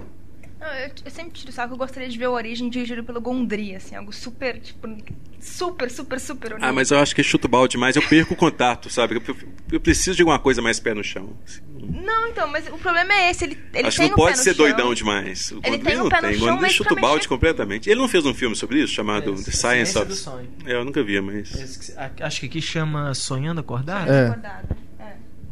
Mas o... Mas acho o que Nolan já é é muito 8 ou racional 80. pra, son, pra sonho. Então, pra você mexer com sonho, é muito, muito, muito racional. E não é que não acho sem imaginação. Pega a é- origem dirigida pelo David Lynch. É. Ou Terry Gilliam. Aí ia ser balde chutado Daí, grande completamente. demais. ia ser- Aí sim que ninguém ia entender nada, mas ia falar, nossa, que filme legal. Podia fazer né, uma, uma série no Twitter, assim, o diretor pra origem. É um, do- é um dos meus problemas, por exemplo, com o Dr. Parnassus, assim, eu acho que já chega num ponto que você fala assim, É completamente delirante. completamente delirante É. já, Mas o assim, Terry aí Gilliam eu, fazia vou, isso eu muito me bem. desconecto um pouco. Mas ele fazia isso muito bem. Você Não, pega o- Brasil, por exemplo, que mistura sonho e realidade, é genial. É. Grandes filmes da década de 80. E é uma ficção científica. Sim, é, o próprio Os sim. Dois Macacos, né, que... Os Doze Macacos também mistura essa questão do delírio com a realidade. É.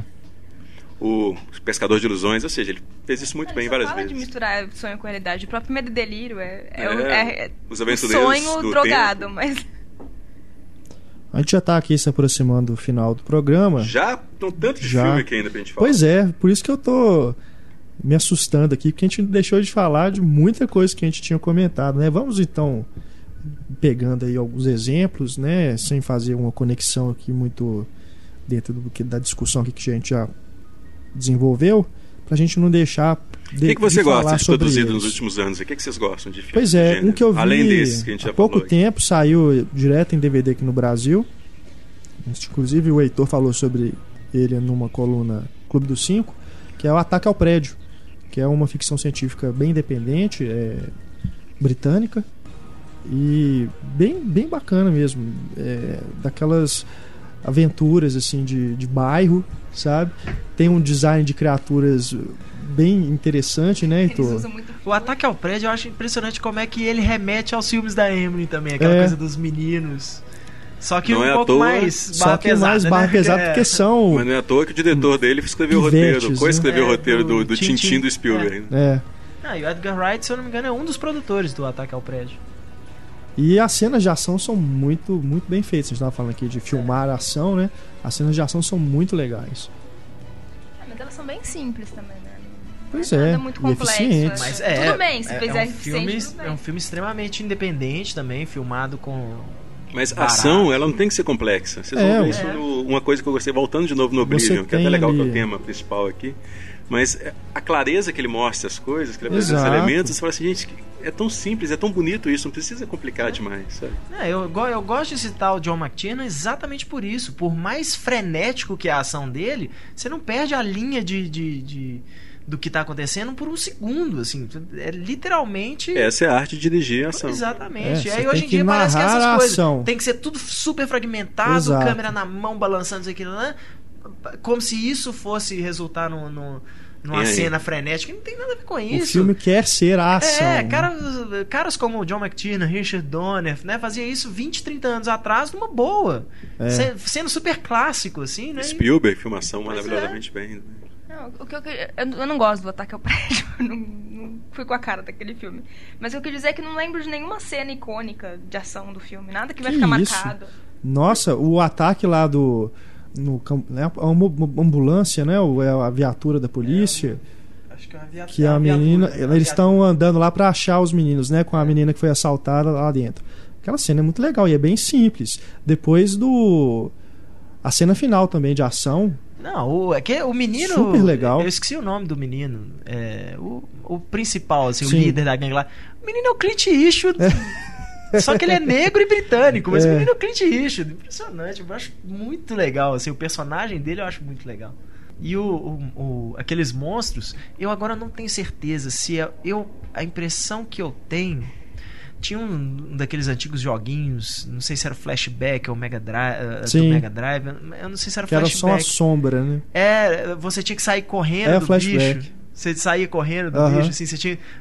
Primeira vez que ele te atacava, você tinha que abaixar e depois você tinha que sair correndo dele. É. Na hora que ele tava quase te alcançando, aparecia um outro carinha no jogo, assim, e matava o bicho, assim, e tal, pro, pra história começar a andar. Esse joguinho, pra mim, é. Por falar nisso, esse pra mim é um dos primeiros jogos. é, é, é, é, deve ser, assim, o mais importante dos jogos daquela época, assim, pro que é o videogame hoje, né? Essa Sim. coisa do- de ter uma história mesmo, assim, que, que vai se desenrolando. Tal. Tem O um mundo eu você acho- explorar, é, né, que você não tem- impressionante nesse sentido. que Mas necessariamente a- atravessar uma fase, né? É. Da esquerda pra Sim. direita. E o monstro é, é igualzinho o monstro É. do flashback, né? Aquela, com- aquele Parece um urso, né? preto com os É. dentes reluzindo, assim, muito legal. E você, Larissa, qual a ficção científica recente que te marcou? Tem uma que eu gostei, mas aquilo assim também. Eu não gostei tanto quanto as pessoas falaram que é o Looper. O Assassino Looper. do Futuro. Eu acho um roteiro muito bacana, apesar de que O tem Looper sim é furos. ótimo. Ele tem furos. As pessoas falam que não tem furo nenhum, mas tem. Mas é um roteiro muito original. Todo filme de viagem no tempo tem Vai ter, furo, né? porque viagem no tempo não é uma coisa que existe ainda. E né? Furo em Viagem no Todo Tempo se mundo- chama Paradoxo. Pois é. Né, assim, porque o cara fala, não, mas o tempo é linear, não, o tempo, né, a partir do momento que você muda alguma coisa, aí já tem outras realidades diferentes. É tanta coisa que o povo cria e fala que isso é um furo, você fala assim, não, mas de acordo com o negócio do cara, isso não, não é assim que funciona o tempo, né? Então. Sabe um que me surpreendeu? Foi o Planeta dos Macacos. Eu gosto muito também. O Planeta dos Macacos é. Eu já falei aqui no outro podcast, eu não gosto de macaco, nunca gostei. A série Planeta dos Macacos mesmo só fui curtir depois de velho. assim. O único macaco que eu gostava era do King Kong. É, Eu fui ver esse filme com aquela preguiça imensa, né? Poder, Eu mais também, do viu? Planeta dos Macacos do Tim Burton ainda. Que, É. Falei, Gente, de novo, o povo tá tentando insistindo nessa franquia e tal. E Aquela coisa da que- origem também, que já tá É, super, né? É, Vamos reiniciar Mas ele conseguiu uma né? coisa que é a questão da que a gente está falando de novo, que é importante na ficção científica. E, aliás, em qualquer gênero, mas na ficção científica, por, por lidar com questões, às vezes, existenciais, cerebrais, né, sociais e tudo mais, é extremamente importante, que é a questão da empatia mesmo. Você torce por aqueles personagens, você se identifica com aquele drama. Pelo E- César. então. é, e com todos os problemas que É. a gente sabe que ele quer fazer um filme dentro da Fox, ele conseguiu fazer um filme que se constrói direitinho, né, narrativamente, tem um clímax bacana. E que inverte, né? Porque no, no Planeta dos Macacos original, você torce pelo homem. Agora você torce pelo macaco. Exatamente, é, torce pelo macaco. Os homens são todos É. primatas, né? Mas eu, eu, eu gosto dele, mas é que eu gosto muito do, do primeiro Maca- Planeta dos Macacos com o Charlton Heston. né? Eu gosto muito mesmo. Então, eu acho ele um pouco. Eu acho ele inferior, mas eu gosto. Ele me Ah, sim, surpreendeu não, é, demais. a gente Ele me pegando- surpreendeu demais. É, como fala? É, se a gente voltar no original, realmente tem um impacto enorme que esse não tem, né? Esse é muito mais uma peça de entretenimento do que o original era. E o original tem coisas que não se repetem. Por exemplo, a trilha sonora do Jerry Goldsmith, que é completamente experimental, é quase música de vanguarda ele mesmo, né? Não existe isso hoje, né? Dentro da trilha sonora cinematográfica. É. o impacto daquela sequência, daquela cena final do, do Planeta dos Macacos original, mas enfim, a gente não pode voltar muito nisso não, senão vai... É. Eu tenho certeza que o Heitor vai defender uma ficção científica que ele não tá lembrando, Lanterna Verde. Eu não defendo, não. O filme, eu entendo o que, que as pessoas não gostam, mas não acho. é, Acho, acho um filme problemático, acho um filme problemático já no casting, assim, né? Ryan Reynolds e. Eu, eu tenho um grande problema com essa coisa, assim, é, de duas uma. Hollywood parece que assim, filme de super-herói ou tem que ser muito sério, tipo Batman, ou então tem que ser engraçadinho, tipo Homem de Ferro. E aí eles pegam o Hal Jordan, que é um personagem exatamente no meio né, nas, nas revistinhas. O Hal Jordan não é engraçadinho, mas ele também não é um, um cara sombrio nem nada. Ele, Ele é tá um, mais pra Han Solo, esses caras é, mais seria um durões. cara mais é um durão assim tal. Eu sabe? E aí eu fico vendo até assim quando o povo fala de casting de Liga da Justiça e aí pega Bradley Cooper, você fala, por que, que vocês acham que o Hal Jordan tem que ser engraçadinho, né? E não tem, então já já começa bem por aí. É, é, Mas o Lanterna Verde sempre foi um dos meus personagens favoritos, assim, então eu tenho uma certa defesa. Assim. É, a questão do Bradley Cooper, pelo menos pra mim, é, não é nem pelo fato de ser engraçado, não. É pelo visual mesmo. Ele tem um desenho, eu, não, eu que eu sou leigo, não vou saber identificar quem que é o, o autor do, Uhum. do desenho nos, nos quadrinhos. Mas tem um- uma versão do Lanterna Verde que pra mim é a cara do Bradley Cooper, com aquele nariz meio pontudo. É o assim. Neil Adams, não? Pode ser. Não, não, se bem que é o clássico. Que É, eu o não Lanterna sei. Verde clássico não se parece com o Bradley Cooper. O Lanterna Verde Clássico parece Quando um eu pouco vejo com o Henry assim- Cavill, uma coisa meio queixo Não, eu quadradão. acho que é uma mais- eu Eu assim. vejo a cara do é Bradley Cooper, assim, imagina ele com uma Patrick máscara, Wilson, eu, eu vejo eu, eu o. Lanterna Verde. É, o Patrick Wilson seria um candidato legal, assim, porque é isso, não é um cara, não é um ator É mais engraçadinho eu e tal, é um que o Hal cara Jordan, se eu não me engano, ele foi inspirado, né? Porque ele é o segundo Lanterna Verde, na verdade. É. E ele foi inspirado no Paul Newman. E pra mim, o ator que mais parece o Paul Newman jovem é o Patrick Wilson. Não sei porque ele me lembra, assim, aquelas mesmas. É. É, o, o olhar é muito parecido. Tem um que eu gosto bastante, que é o. Aliás, né, você falou aí do Lanterna Verde, se eu só fazer um comentário adicional. é, parece que está caminhando para isso, né? Para essa coisa espacial. Os filmes de É, Os Eles já em são geral, muito ligados é, à ficção, científica. Principalmente da Marvel, que surgiu Pois na década é. de 60, né? Que Ainda mais agora. pós-experiência com- atômica, corrida espacial, naquele, exatamente naquele período efervescente ali da ficção científica. É. Todos têm origem científica, né? O Homem-Aranha, Eu acho bacana os o X-Men, tudo tem alguma coisa do a ver Lanterna Verde é ele não fazer essa concessão para mostrar o que está além da Terra. Eu acho bacana quando ele explora lá o lado, a tropa dos, dos lanternas, que mostra aquelas coisas. E até mesmo na Terra, quando tem aqueles efeitos né, malucos e tudo, ah, eu acho bacana, apesar de eu não gostar do lado engraçadinho do filme. Agora, a gente vê aí a Marvel indo pro Guardiões da Galáxia, Isso. né? Os Vingadores já termina com aquele com o Thanos, É, uma né? invasão alienígena. já né, tem invasão Vingadores. alienígena. Então parece que a- os filmes de heróis também estão indo Superman, pra esse que é o, o Alien, Superman. o Alien mais famoso de todos os tempos. Pois é. O, é- o Homem de Ferro 3 vai ter aqueles extremes, eles não são alienígenas? Não, acho que é um- uma tecnologia nova que ele. que Não deixa ele de ser ficção científica, né? É, não deixa de ser ficção científica. É, a gente pega aí o Hulk, totalmente É. ficção O problema do científica. Lanterna Verde é que eles ach- acho que ficaram indecisos do que, que eles queriam. Uhum. Eles queriam fazer algo épico, né? Espacial, tipo, parece que vai ser o Guardiões da Galáxia. Mas, ao mesmo tempo, tinha que fazer na Terra com medo É. de perder É. conexão com o público. E o personagem também, eles não sabem definir o Hal Jordan muito bem. Então, ah, então vamos colocar como inspiração o Tony Stark. E não é, e Uhum. virou aquela bagunça. Um- É, É um filme que deveria ter chutado o balde pra mim completamente pro espaço. Não tem que ficar Mais na ainda, Terra, né? aquela coisa toda. É. Toda parte se passa na Terra, né? O, o vilão da Terra lá, é. o, o Eu acho- Hector Raymond é um vilão fraco e tudo. Eu acho parte. o, o design do filme meio ruim também. É, também de mau Porque, gosto. principalmente, o, o, o, que sempre teve nas revistas era que o, o, o poder do Lanterna Verde era limitado apenas pela criatividade dele. Né? Porque ele podia criar qualquer coisa com o anel. E aí você fica vendo no, no filme, cria uma, um. Hot Wheels, cria uma É. metralhadora, sabe? Umas bobagens, um lança-chamas. É Você fala, poxa, que falta de imaginação, né? Pra você. Pode até falar assim, ah, mas o cara acabou de pegar o anel tal, não sei o que. Tá, mas João, você tem outros lanternas. você, eu imaginei que uma hora ia sair um martelo gigante igual no Máscara ali do anel, porque é mais ou menos aquilo. Sabe outra ficção científica que me surpreendeu também contra todas as expectativas? O prequel do O Enigma de Outro Mundo. Vocês viram esse filme? Até hoje não. Tem, tem Também- ele lacrado em Blu-ray lá É. em casa e ainda não vi. Dois. É um filme que, assim, não esperava absolutamente nada, né? Principalmente porque aquela refilmagem do The Fog, Nossa, uma lembro horrorosa. é muito. É pavoroso, pavoroso. Mas eu fui ver esse filme e, pô, é um filme que respeita muito aquela estética. É um filme digno do original. Não é tão bom, obviamente. Não tem nada da tensão do original, claro. Mas você vê que o coração do pessoal estava no lugar certo. Bacana. Eu- é uma ficção científica que divi- dividiu muito as pessoas, assim, né? O pessoal falava ou muito bem ou muito mal e que eu acabei perdendo nos cinemas foi o. Acho que não pode deixar de ser mencionado aqui, até pelo esforço dos caras né, em fazer o filme, é o Cloud Atlas. Filme caro, foi um fracasso, né? A Gigantesco. A viagem. né?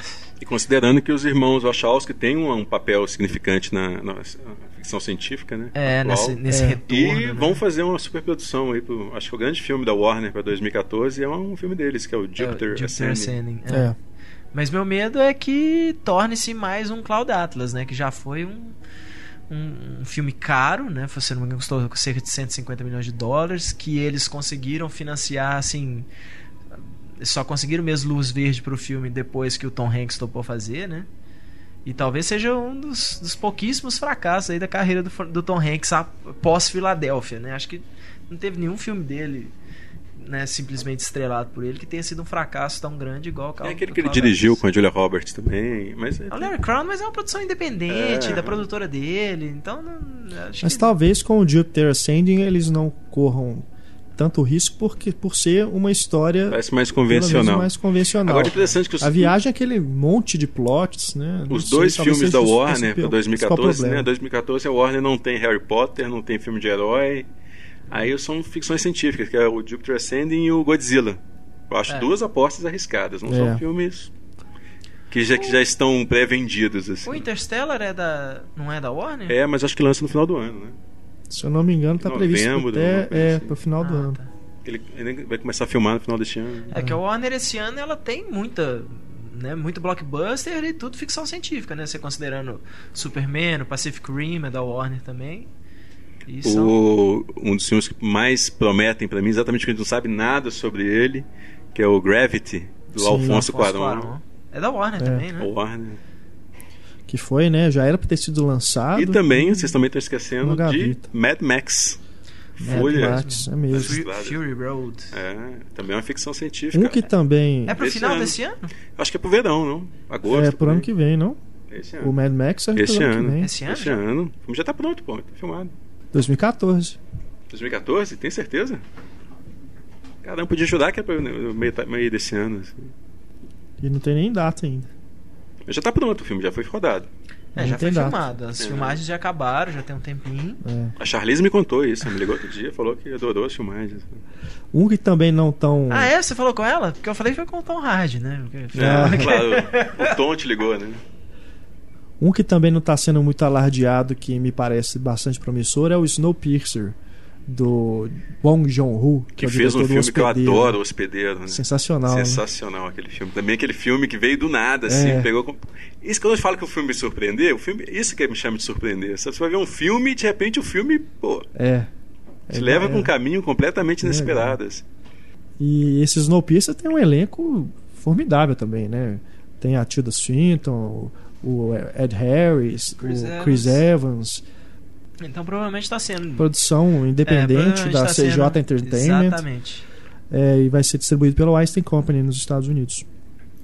O do Mad Max, que é surpreendente não este ano, porque é um filme que na verdade foi adiado várias vezes, né? É, até para começar é, a, a, produ filmar, a produção foi adiada demorou muito vezes, né? tempo. Né? O problema mesmo foi esse que o que ele queria filmar em locação filmar mesmo, né, no deserto. É, ele ia filmar nos desertos da Austrália sempre e falou, dava de repente problema. teve chuvas torrenciais e onde era um deserto virou uma floresta. Assim, teve né? uma época também que até pelos conflitos que tem lá no, no Oriente Médio eles tiveram que realocar mudar para outra cidade, tudo para. Aliás, o George Miller é um pé frio, impressionante. É? Mas falando de ficção científica distópica, né, é um dos caras mais importantes que tem. Assim. É. Acho que Blade Runner e Mad Max são os filmes que apontaram os caminhos mais sombrios para a humanidade. Uma que eu gosto bastante também, aí, recente, e que talvez não tenha feito o sucesso que merece, ou talvez nem mereça, mas eu gosto bastante, que é o Knowing, do Alex Proyas eu acho um filme que ficou meio do caminho também, sem saber muito bem o que, o que, o que, que ele queria. É, Aqui no Brasil se chama é. Presságio. É. E outra coisa, que você olha para os carinhas, loirinhos lá de casacão, você fala, pô, é anjo, né? É óbvio, a referência ao Asas Desejo. É ou Cidade dos, dos Anjos, pô, podia ser mais mas original eu, um pouquinho para me surpreender no final. Mas eu gostei dessa mistura que ele faz da ficção científica é, mas acho que não ficou bem essa resolvido. coisa meio bíblica, meio mística e tal. E tem umas coisas meio de mau gosto, aquela árvore tem, tem. da vida no final. Né? É, eu concordo. A própria Arca de Noé do é meio mas eu gosto do, de muitas coisas no filme, aquela sequência do avião caindo, formidável. É, e o próprio senso de, de apocalipse né, que ele vai construindo e a gente não vai falar o final, né? Mas que eu gostei bastante. Eu, eu acho que o, conclui, tirando o negócio da árvore da vida que eu também acho bem break. O, o Alex Proyas é um cara bem talentoso, né? É. Ele fez um filme de ficção científica na década de 90 que é o Cidade das Cidade Sombras. das Sombras, que tem coisas bem interessantes. É, o próprio Eu Robô, eu acho bem interessante. Tem elementos legais, apesar é. de ser um filme meio esquizofrênico, né? Você não é. decide entre ser um filme de ação e uma ficção científica. É. Mas ele também é um diretor que dá um tazar, né? É. O último projeto dele foi cancelado. Oh, pois é, o Paradise Lost eu tava tão curioso com ele. É, seria envolver ali uma. E dos um próximos. religioso também. né? Os próximos projetos aí, os filmes que vão lançar esse ano, a gente já falou. Pois é, né? Faltou Tem falar um pouco do, do Círculo de Fogo, né? Que a gente não comentou. Fazer um um preview, né? O Círculo de Fogo é aquilo, pelo que a gente já viu dos trailers, é, vai ser mais voltado pra ação, né? É, outro filme que eu tô esperando também muito é o Depois da Terra. Sim, Do o Shyamalan. Shyamalan. Eu sei que tem muita gente que odeia aí, mas. É, são as pessoas que, né? É. Que se julgam entendidas de cinema, Exatamente. se julgam críticos de cinema, né? Mas eu também tô, tô bem é otimista bem- bem em relação a ele. O que eu mais estou esperando e que eu espero que ele não seja adiado pela milésima vez é o Gravidade. Pois é, a Eu gente quero muito ele é. esse ano. Aliás, Alfonso Cuarón também tem outra ficção científica sensacional, que é o Filhos da Esperança. Se Sim, ele entregar sim. um filme que é metade do Filho da Esperança, eu já tô É, feliz. e ele, ele é um grande diretor, né? Ele é maravilhoso. Tudo dele. Até o Harry Potter dele eu acho melhor É, Harry o Harry Potter. Potter é o melhor dele. Mas tem aí um, um que parece ser bem legal e pelo diretor e pelo ator, que é o Tomorrowland, Brad Bird com o George Clooney. Ah, sim. Será uma ficção científica, mas a gente ainda não sabe nada? É, O que, que vai ser mesmo. parece também uma ficção científica tipo Rocketeer, né? Parece É. aquela coisa meio retrosa. Agora tem dois projetos que é do Joseph Kosinski, inclusive, que é o Tron 3. Eu acho que o Uhum. final do legado tem uma coisa muito É. interessante. Ele dá uma reviravolta que aponta para um caminho que pode ser muito legal. Uhum. Não vou falar qual é aqui, pra deixar o pessoal assistir aí, mas. E tem a refilmagem do Abismo Negro, que é um dos filmes. Aqueles filmes esquisitos que a gente falou que a Disney produziu ali no final da década de 70, início da década de 80.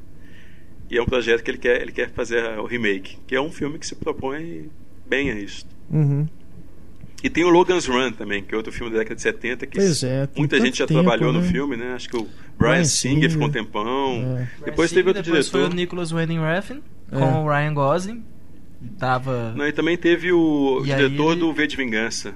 Ficou um tempão no filme. James McTeague. É. Uhum. É, a última dupla era, era Ryan Gosling e, É, mas e- antes e foi Nicholas James McTeague. e parece que já saíram também, né? Assim, pelo menos o Ryan Gosling eu lembro dele ter anunciado assim, oficialmente que ele não ia fazer mais. E acho que o Refn saiu depois também. Já, acho que já tinham anunciado um, um outro diretor, mas parece que o projeto tá meio no, limbo agora. Fuga do século 23. Sim. Tem um também que sai ano que vem, do Doug Liman, que é o All You Need Is Kill, com o Tom Com Cruise. Tom Cruise também. É uma ficção científica? É. É uma ficção científica. É como se fosse o Feitiço do Tempo, só que é uma ficção científica. Um cara que acorda no campo de batalha todos os dias, assim, até que um dia tem um elemento diferente, assim. E aí, tipo, ele. Né, tipo, e aí, como é que eu faço pra, pra sair daqui? Dessas franquias juvenis também tem o. Não que esse seja, mas só porque tá na moda a franquia juvenil tipo hospedeira. Mas tem o Ender's Game, né? Que, é- se não me Ah, engano, o é, livro no Brasil se chama baseado Jogo no- do Exterminador, né? Isso, Jogo do Exterminador. clássico da ficção científica, né? Que eu não li. E mas- esse sai esse ano ainda. né? É, novembro. Esse é do Ga- Gavin Hood, né? É. Que me decepcionou muito com o Wolverine, assim. Eu Eu, que gosto é- do suspeito lá. Mas o- não, não, não é culpa O dele. É, não, o Sotsi, estúdio se intrometeu O primeiro dele muito. também é legal. Qual? Sotsi. Sotsi. né? É, eu acho um excesso de novela mexicana, mas. Eu gosto bastante do Rendition, assim. Rendition é Acho mais que tem o- interessante. Os personagens, aquele personagem do Jake Gyllenhaal lá, aquelas coisas eu acho muito legal. E, e me surpreendeu. Quando eu vi, eu, eu não, não, não desvendei antes da hora o, o mistério do filme, não. Mas o, putz, o Wolverine eu achei. é, Eu acho um filme vergonhoso de ruim. E, mas entendo que ele teve muito problema com o estúdio na época também. Se eu não me engano, o Richard Donner foi mandado. Porque a- o filme é, da, é produzido pela Laura Schuller Donner, né? Que é a esposa do Richard Donner. E, E ele foi lá tem dar uns... crédito como produtor executivo. É, né? uma coisa assim, porque. Ele foi intermediar a relação Foi intermediar entre, entre, o- entre o Hood e o estúdio e tal, pra ver se o cara conseguia acabar o filme, porque eles queriam mandar ele embora mesmo, assim. Tava dando tanto problema que eles queriam demitir o cara. É, vamos dar uma chance pra ele, apesar de que todas as imagens que eu já vi deste Ender's Game, é isso? É. Não me inspiraram muito. É, né? mas tá bem. bem. Né? Não liberaram nada ainda, assim, uma ou outra foto. Mas sai ano que vem nada. também? Este ano. Esse ano Fim ainda. desse ano. Agora, tem o tal do Divergente também. Falando em franquias literárias. E esse vai ser dirigido pelo Neil Burger, que é o diretor daquele Sem Limites, né? E com também é meio ficção científica, esse sem. Limites, é. ilusionista. Nossa, é um diretor terrível também. Não, não- não espero nada desse tal desse Divergente. A Hospedeira, que é do Andrew Nichol, um diretor que também trabalha bastante com ficção científica, né? Fez o Gattaca e tudo. É, esse eu, eu esperava mais por causa dele, porque o livro é da Stephanie Meyer, né, a escritora lá do Crepúsculo, e o filme é isso. é- Ela produz o filme, então pare- a- apesar da ideia ser bacana, aquela coisa da invasão alienígena, que os alienígenas é, dominam os humanos, né, não matam, mas eles dominam o corpo do, do ser humano e aprisionam a alma, porque eles estão vendo que a humanidade está acabando com o planeta, então quer manter né, o, o equilíbrio na natureza, essas coisas que a gente já viu em outros filmes também, mas que acaba indo pro lado do romancezinho juvenil que é crepúsculo, né? Então aí vai ter o triângulo amoroso, a menina né, na dúvida, ai, com quem que eu fico e tudo, e que pra mim mostra assim bem claramente, até mais do que no crepúsculo, como que essa menina, essa Stephanie Meyer, ela é tenta ser, né, liberal, colocar ali, né, a menina, ah, dois caras, né, ao mesmo tempo e tudo, não sabe com quem ela, quem ela fica e tudo. Mas no fim das contas é conservadora assim ao extremo. É, é impressionante. E agora, tem também aí, ainda dentro dessas franquias, os Jogos Vorazes, que também é ficção científica. né? Distópica. E já tem aí o, o primeiro, esse ano sai o segundo, e aí tem mais dois filmes né, para os próximos anos. Aí. São Aquela velha história de filmes, né? transformar um livro em dois filmes. E vocês conseguem perceber um tema recorrente nessas ficções científicas atuais? Igual teve, por exemplo, no final da década de 90, quando Matrix, é, Existence, todos discutiram essa questão da rede social do futuro. É. Olha, Vocês acham que estão apontando para alguma coisa? Além, além da, da, da questão ecológica que tem, né? Tem a questão Uhum. ecológica no, no Oblivion, tem no After Earth, parece, no... são todos filmes de distopias, né? Futuros distópicos, né? É, e eu acho que eles apontam bastante para desigualdades. Eles apontam muito para desigualdades. O próprio Snowpiercer é uma arca, é, tipo uma nave que tá levando. Tô falando dos futuros, né? Que tá levando sobreviventes, se eu não me engano, e também tem isso de ser dividido por alas, alas de quem tem mais dinheiro, alas de quem tem menos. O, o, o Blomkamp E- fez o o Distrito 9 e agora vai fazer o Elysium, também é, isso isso, é um também. mundo de perfeição e quem não, quem não pode viver lá vive na Terra que tá acabada.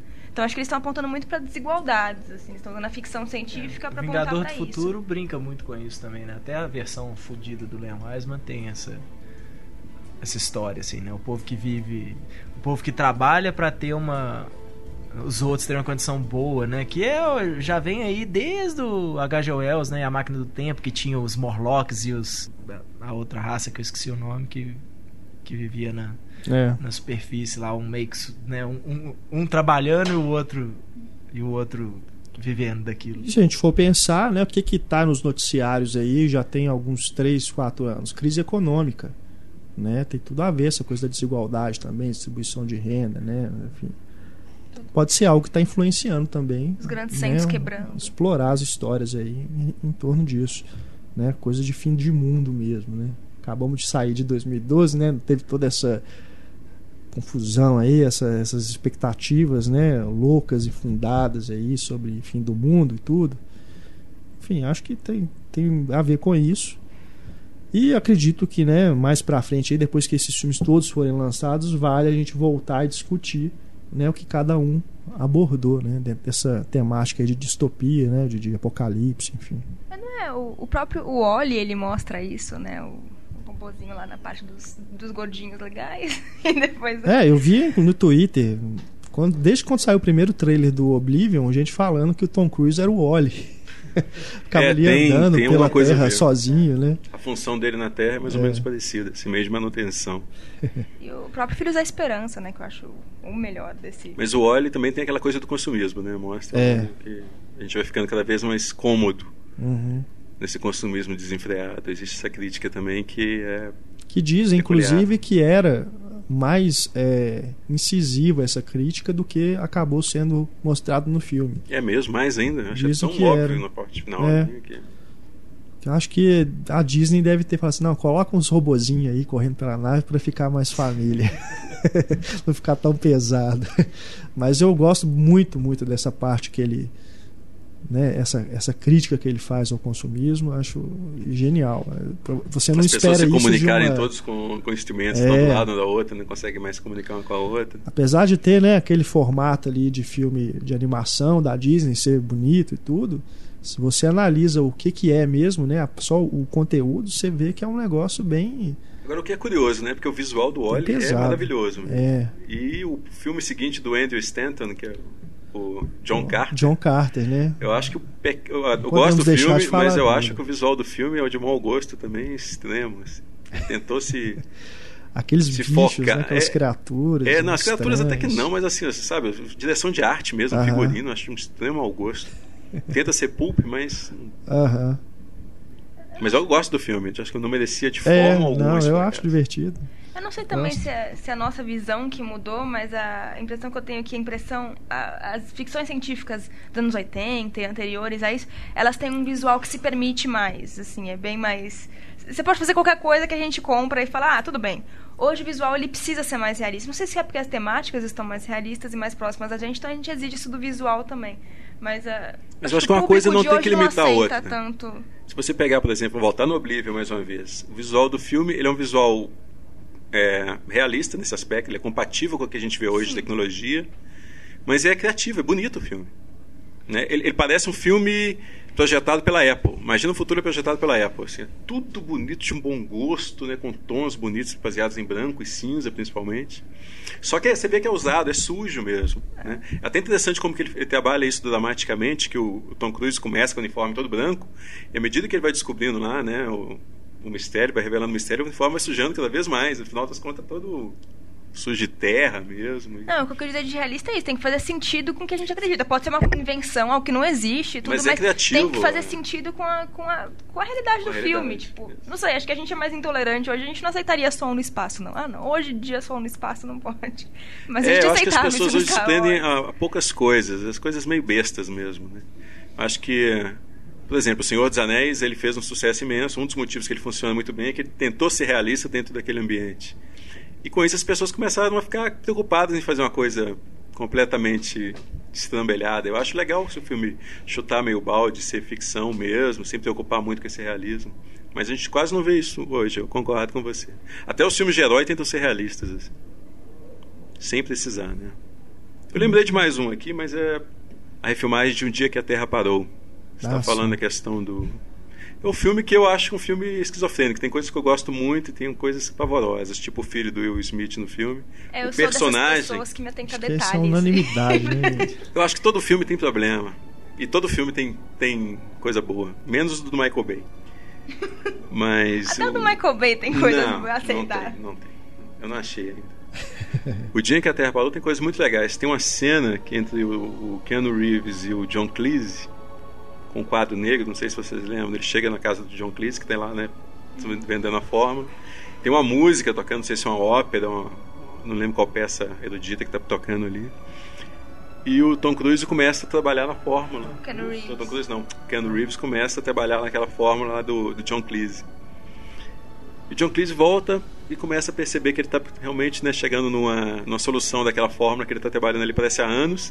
E continua também escrevendo no quadro, os dois juntos. É uma comunhão ali entre duas espécies, né? De planetas diferentes e tudo mais, e emoldurado com a, com a peça erudita Blinda. Eu acho que cinematograficamente é a cena que para mim resume o filme. Para mim, essa cena já redime o filme de qualquer pecado. Não, eu gosto, visualmente, eu gosto de quando a Jennifer Connelly tá indo lá com um grupo de cientistas e eles descobrem, a, acho que é a nave, né, que o Keanu Reeves chegou. Eu acho essa cena visualmente bonita, mas só, pra mim, acaba. Eu vi recentemente também o Sem Segurança Nenhuma, que é do diretor que vai fazer o Jurassic Park 4, né? O desconhecido, que é o Colin Trevorrow. Colin Trevorrow, né? Um É. nome complicado. E que tem um elemento de ficção científica ali que envolve viagem no tempo, mas é isso. No mais é uma comédia romântica indie. Tem inclusive a estética indie americana, essa coisa, né, de aqueles planos abertos, né, com o personagem no cantinho da tela, aquela música só, aquela trilha sonora com um pianinho, violãozinho, aquelas músicas pá pá pá pá pá, né? Igualzinho, mesma coisa. Tudo doce, né? É. bonitinho, é um filme bonitinho, né? Mas que assim, ele só tem... o cara para fazer Jurassic Park 4? Não, porque Inclusive, realmente... é uma ficção científica que a gente esqueceu de falar que vem aí. Né? É, vem aí. Porque realmente, você não vendo o filme, você não consegue imaginar o Jurassic Park com aquela estética. Então, o que eu estava comentando com o Heitor é que ele deve ter feito uma apresentação, né, o chamado pitch pro Spielberg, que agradou, e eles viram que o cara. Pra mim é, mesmo, é o caso do Josh Trank com o Quarteto Fantástico. Eu vejo o poder sem limite é. você fala, de onde que tiraram que esse cara é o cara para fazer Quarteto Fantástico? Eu não consigo imaginar é, mesmo. Realmente, dentro do, do, universo ali do quarteto não, não, não se encaixa mesmo, não. Mas eu, eu gosto do Poder Sem Limites, assim. Gosto eu só, eu acho legal, mas não Me irrita o found footage que você acha, que o pessoal acha que tudo tem que ser found footage. Eu então, também acho. Aquele filme tem imagens que não faz sentido. De onde tiraram essa imagem? Quem tá filmando isso? Não, mas isso, isso eu não acho que nem é a proposta dele então, não de, seja de seja... Footage. Não, mas não é ser found footage. É ele aproveitar a estética das imagens de, de câmera de segurança, de câmera de celular, de câmera do menino lá que está fazendo um filminho para ele mesmo. Acho que ele, é a opção estética dele. Todas as imagens do filme vão ser imagens que não são. É, a, a, imagem. Vão ser imagens reais. Que o diretor né? assim. está ali filmando, entendeu? São imagens que são reais. Porque são imagens que foram captadas por outros equipamentos. Acho que é mais nesse sentido. Até porque é, aquela sequência. Com no, a sequência final de ação, né? Ali aparece câmera de tudo quanto é jeito, né? Então não acho que é, não, é, não é muito bem a proposta de ser o found footage do estilo do Cloverfield, do Bruxo de Blair, não. Eu acho um filme interessante, mas eu não, não gostei tanto assim dos personagens a ponto de me importar com o destino deles. Eu, tem aquela eu, identificação. Eu acho os meninos meio bobões. Cara. Assim. Pra mim é, é o. Ele, ele tem um momento chave, aquela cena da aranha, que é a criação do vilão. É a hora que o, né, que o vilão é o personagem mais, mais bem desenvolvido, né? Os outros pois dois é. são os palhaços. Assim. É. Você fala, pô, se tivesse poderes iguais àqueles, você ia ficar perdendo tempo fazendo aquelas bobagens, faz coisas ah, coisa mais criativas. É, exatamente. o que eu pensei lá, assim, pô, ah, eles não estão preocupados voar. em serem. Sei lá, você vai querer mas, voar. mas eles voam de uma forma tão assim, pueril, sabe? Eles não estão é preocupados bacana. em se tornarem super-heróis como o- Não, não, não tô dizendo. combater o crime. Tô dizendo, já que, é já que você vai fazer sacanagem com os Vamos. outros, igual eles fazem, faz legal, faz uma coisa criativa. faz uma coisa óbvia, É. não. Eu vou outro, outro país, né? Fica ali. É, pô, voltando. voa pra algum lugar, né? Faz uma coisa legal mesmo. Então é isso, né? Vamos encerrando aqui o nosso podcast sobre as novas ficções científicas. Agradeço mais uma vez a presença do Carlos Quintão, que agora voltará para o seu, meu reduto. seu A reduto. partir do próximo podcast, eu já vou ceder meu espaço para outros participarem também aqui. Eles já estão ficando com ciúme. Mas a gente dá um jeito de você voltar. Tá bom? Obrigado também, Heitor. Obrigado, Larissa. E, claro, a sua audiência. Deixamos aí os nossos canais de contato. Nosso e-mail é o cinema.cinemaencena.com.br para você mandar a sua mensagem e a gente retomar essa discussão no podcast 2.0. Tem também o nosso Twitter, arroba Cinema e o Facebook, facebook.com.br Cinema. Deixe sua mensagem para a gente. Grande abraço, pessoal. Escutem o podcast 2.0 dessa semana para ouvirem as notícias comentadas por nossa equipe, a Patrulha Cinéfila, o Diálogo Misterioso para você faturar prêmios aqui conosco. Não deixem de curtir também o programa 2.0, tá bom? Grande abraço, até mais, tchau.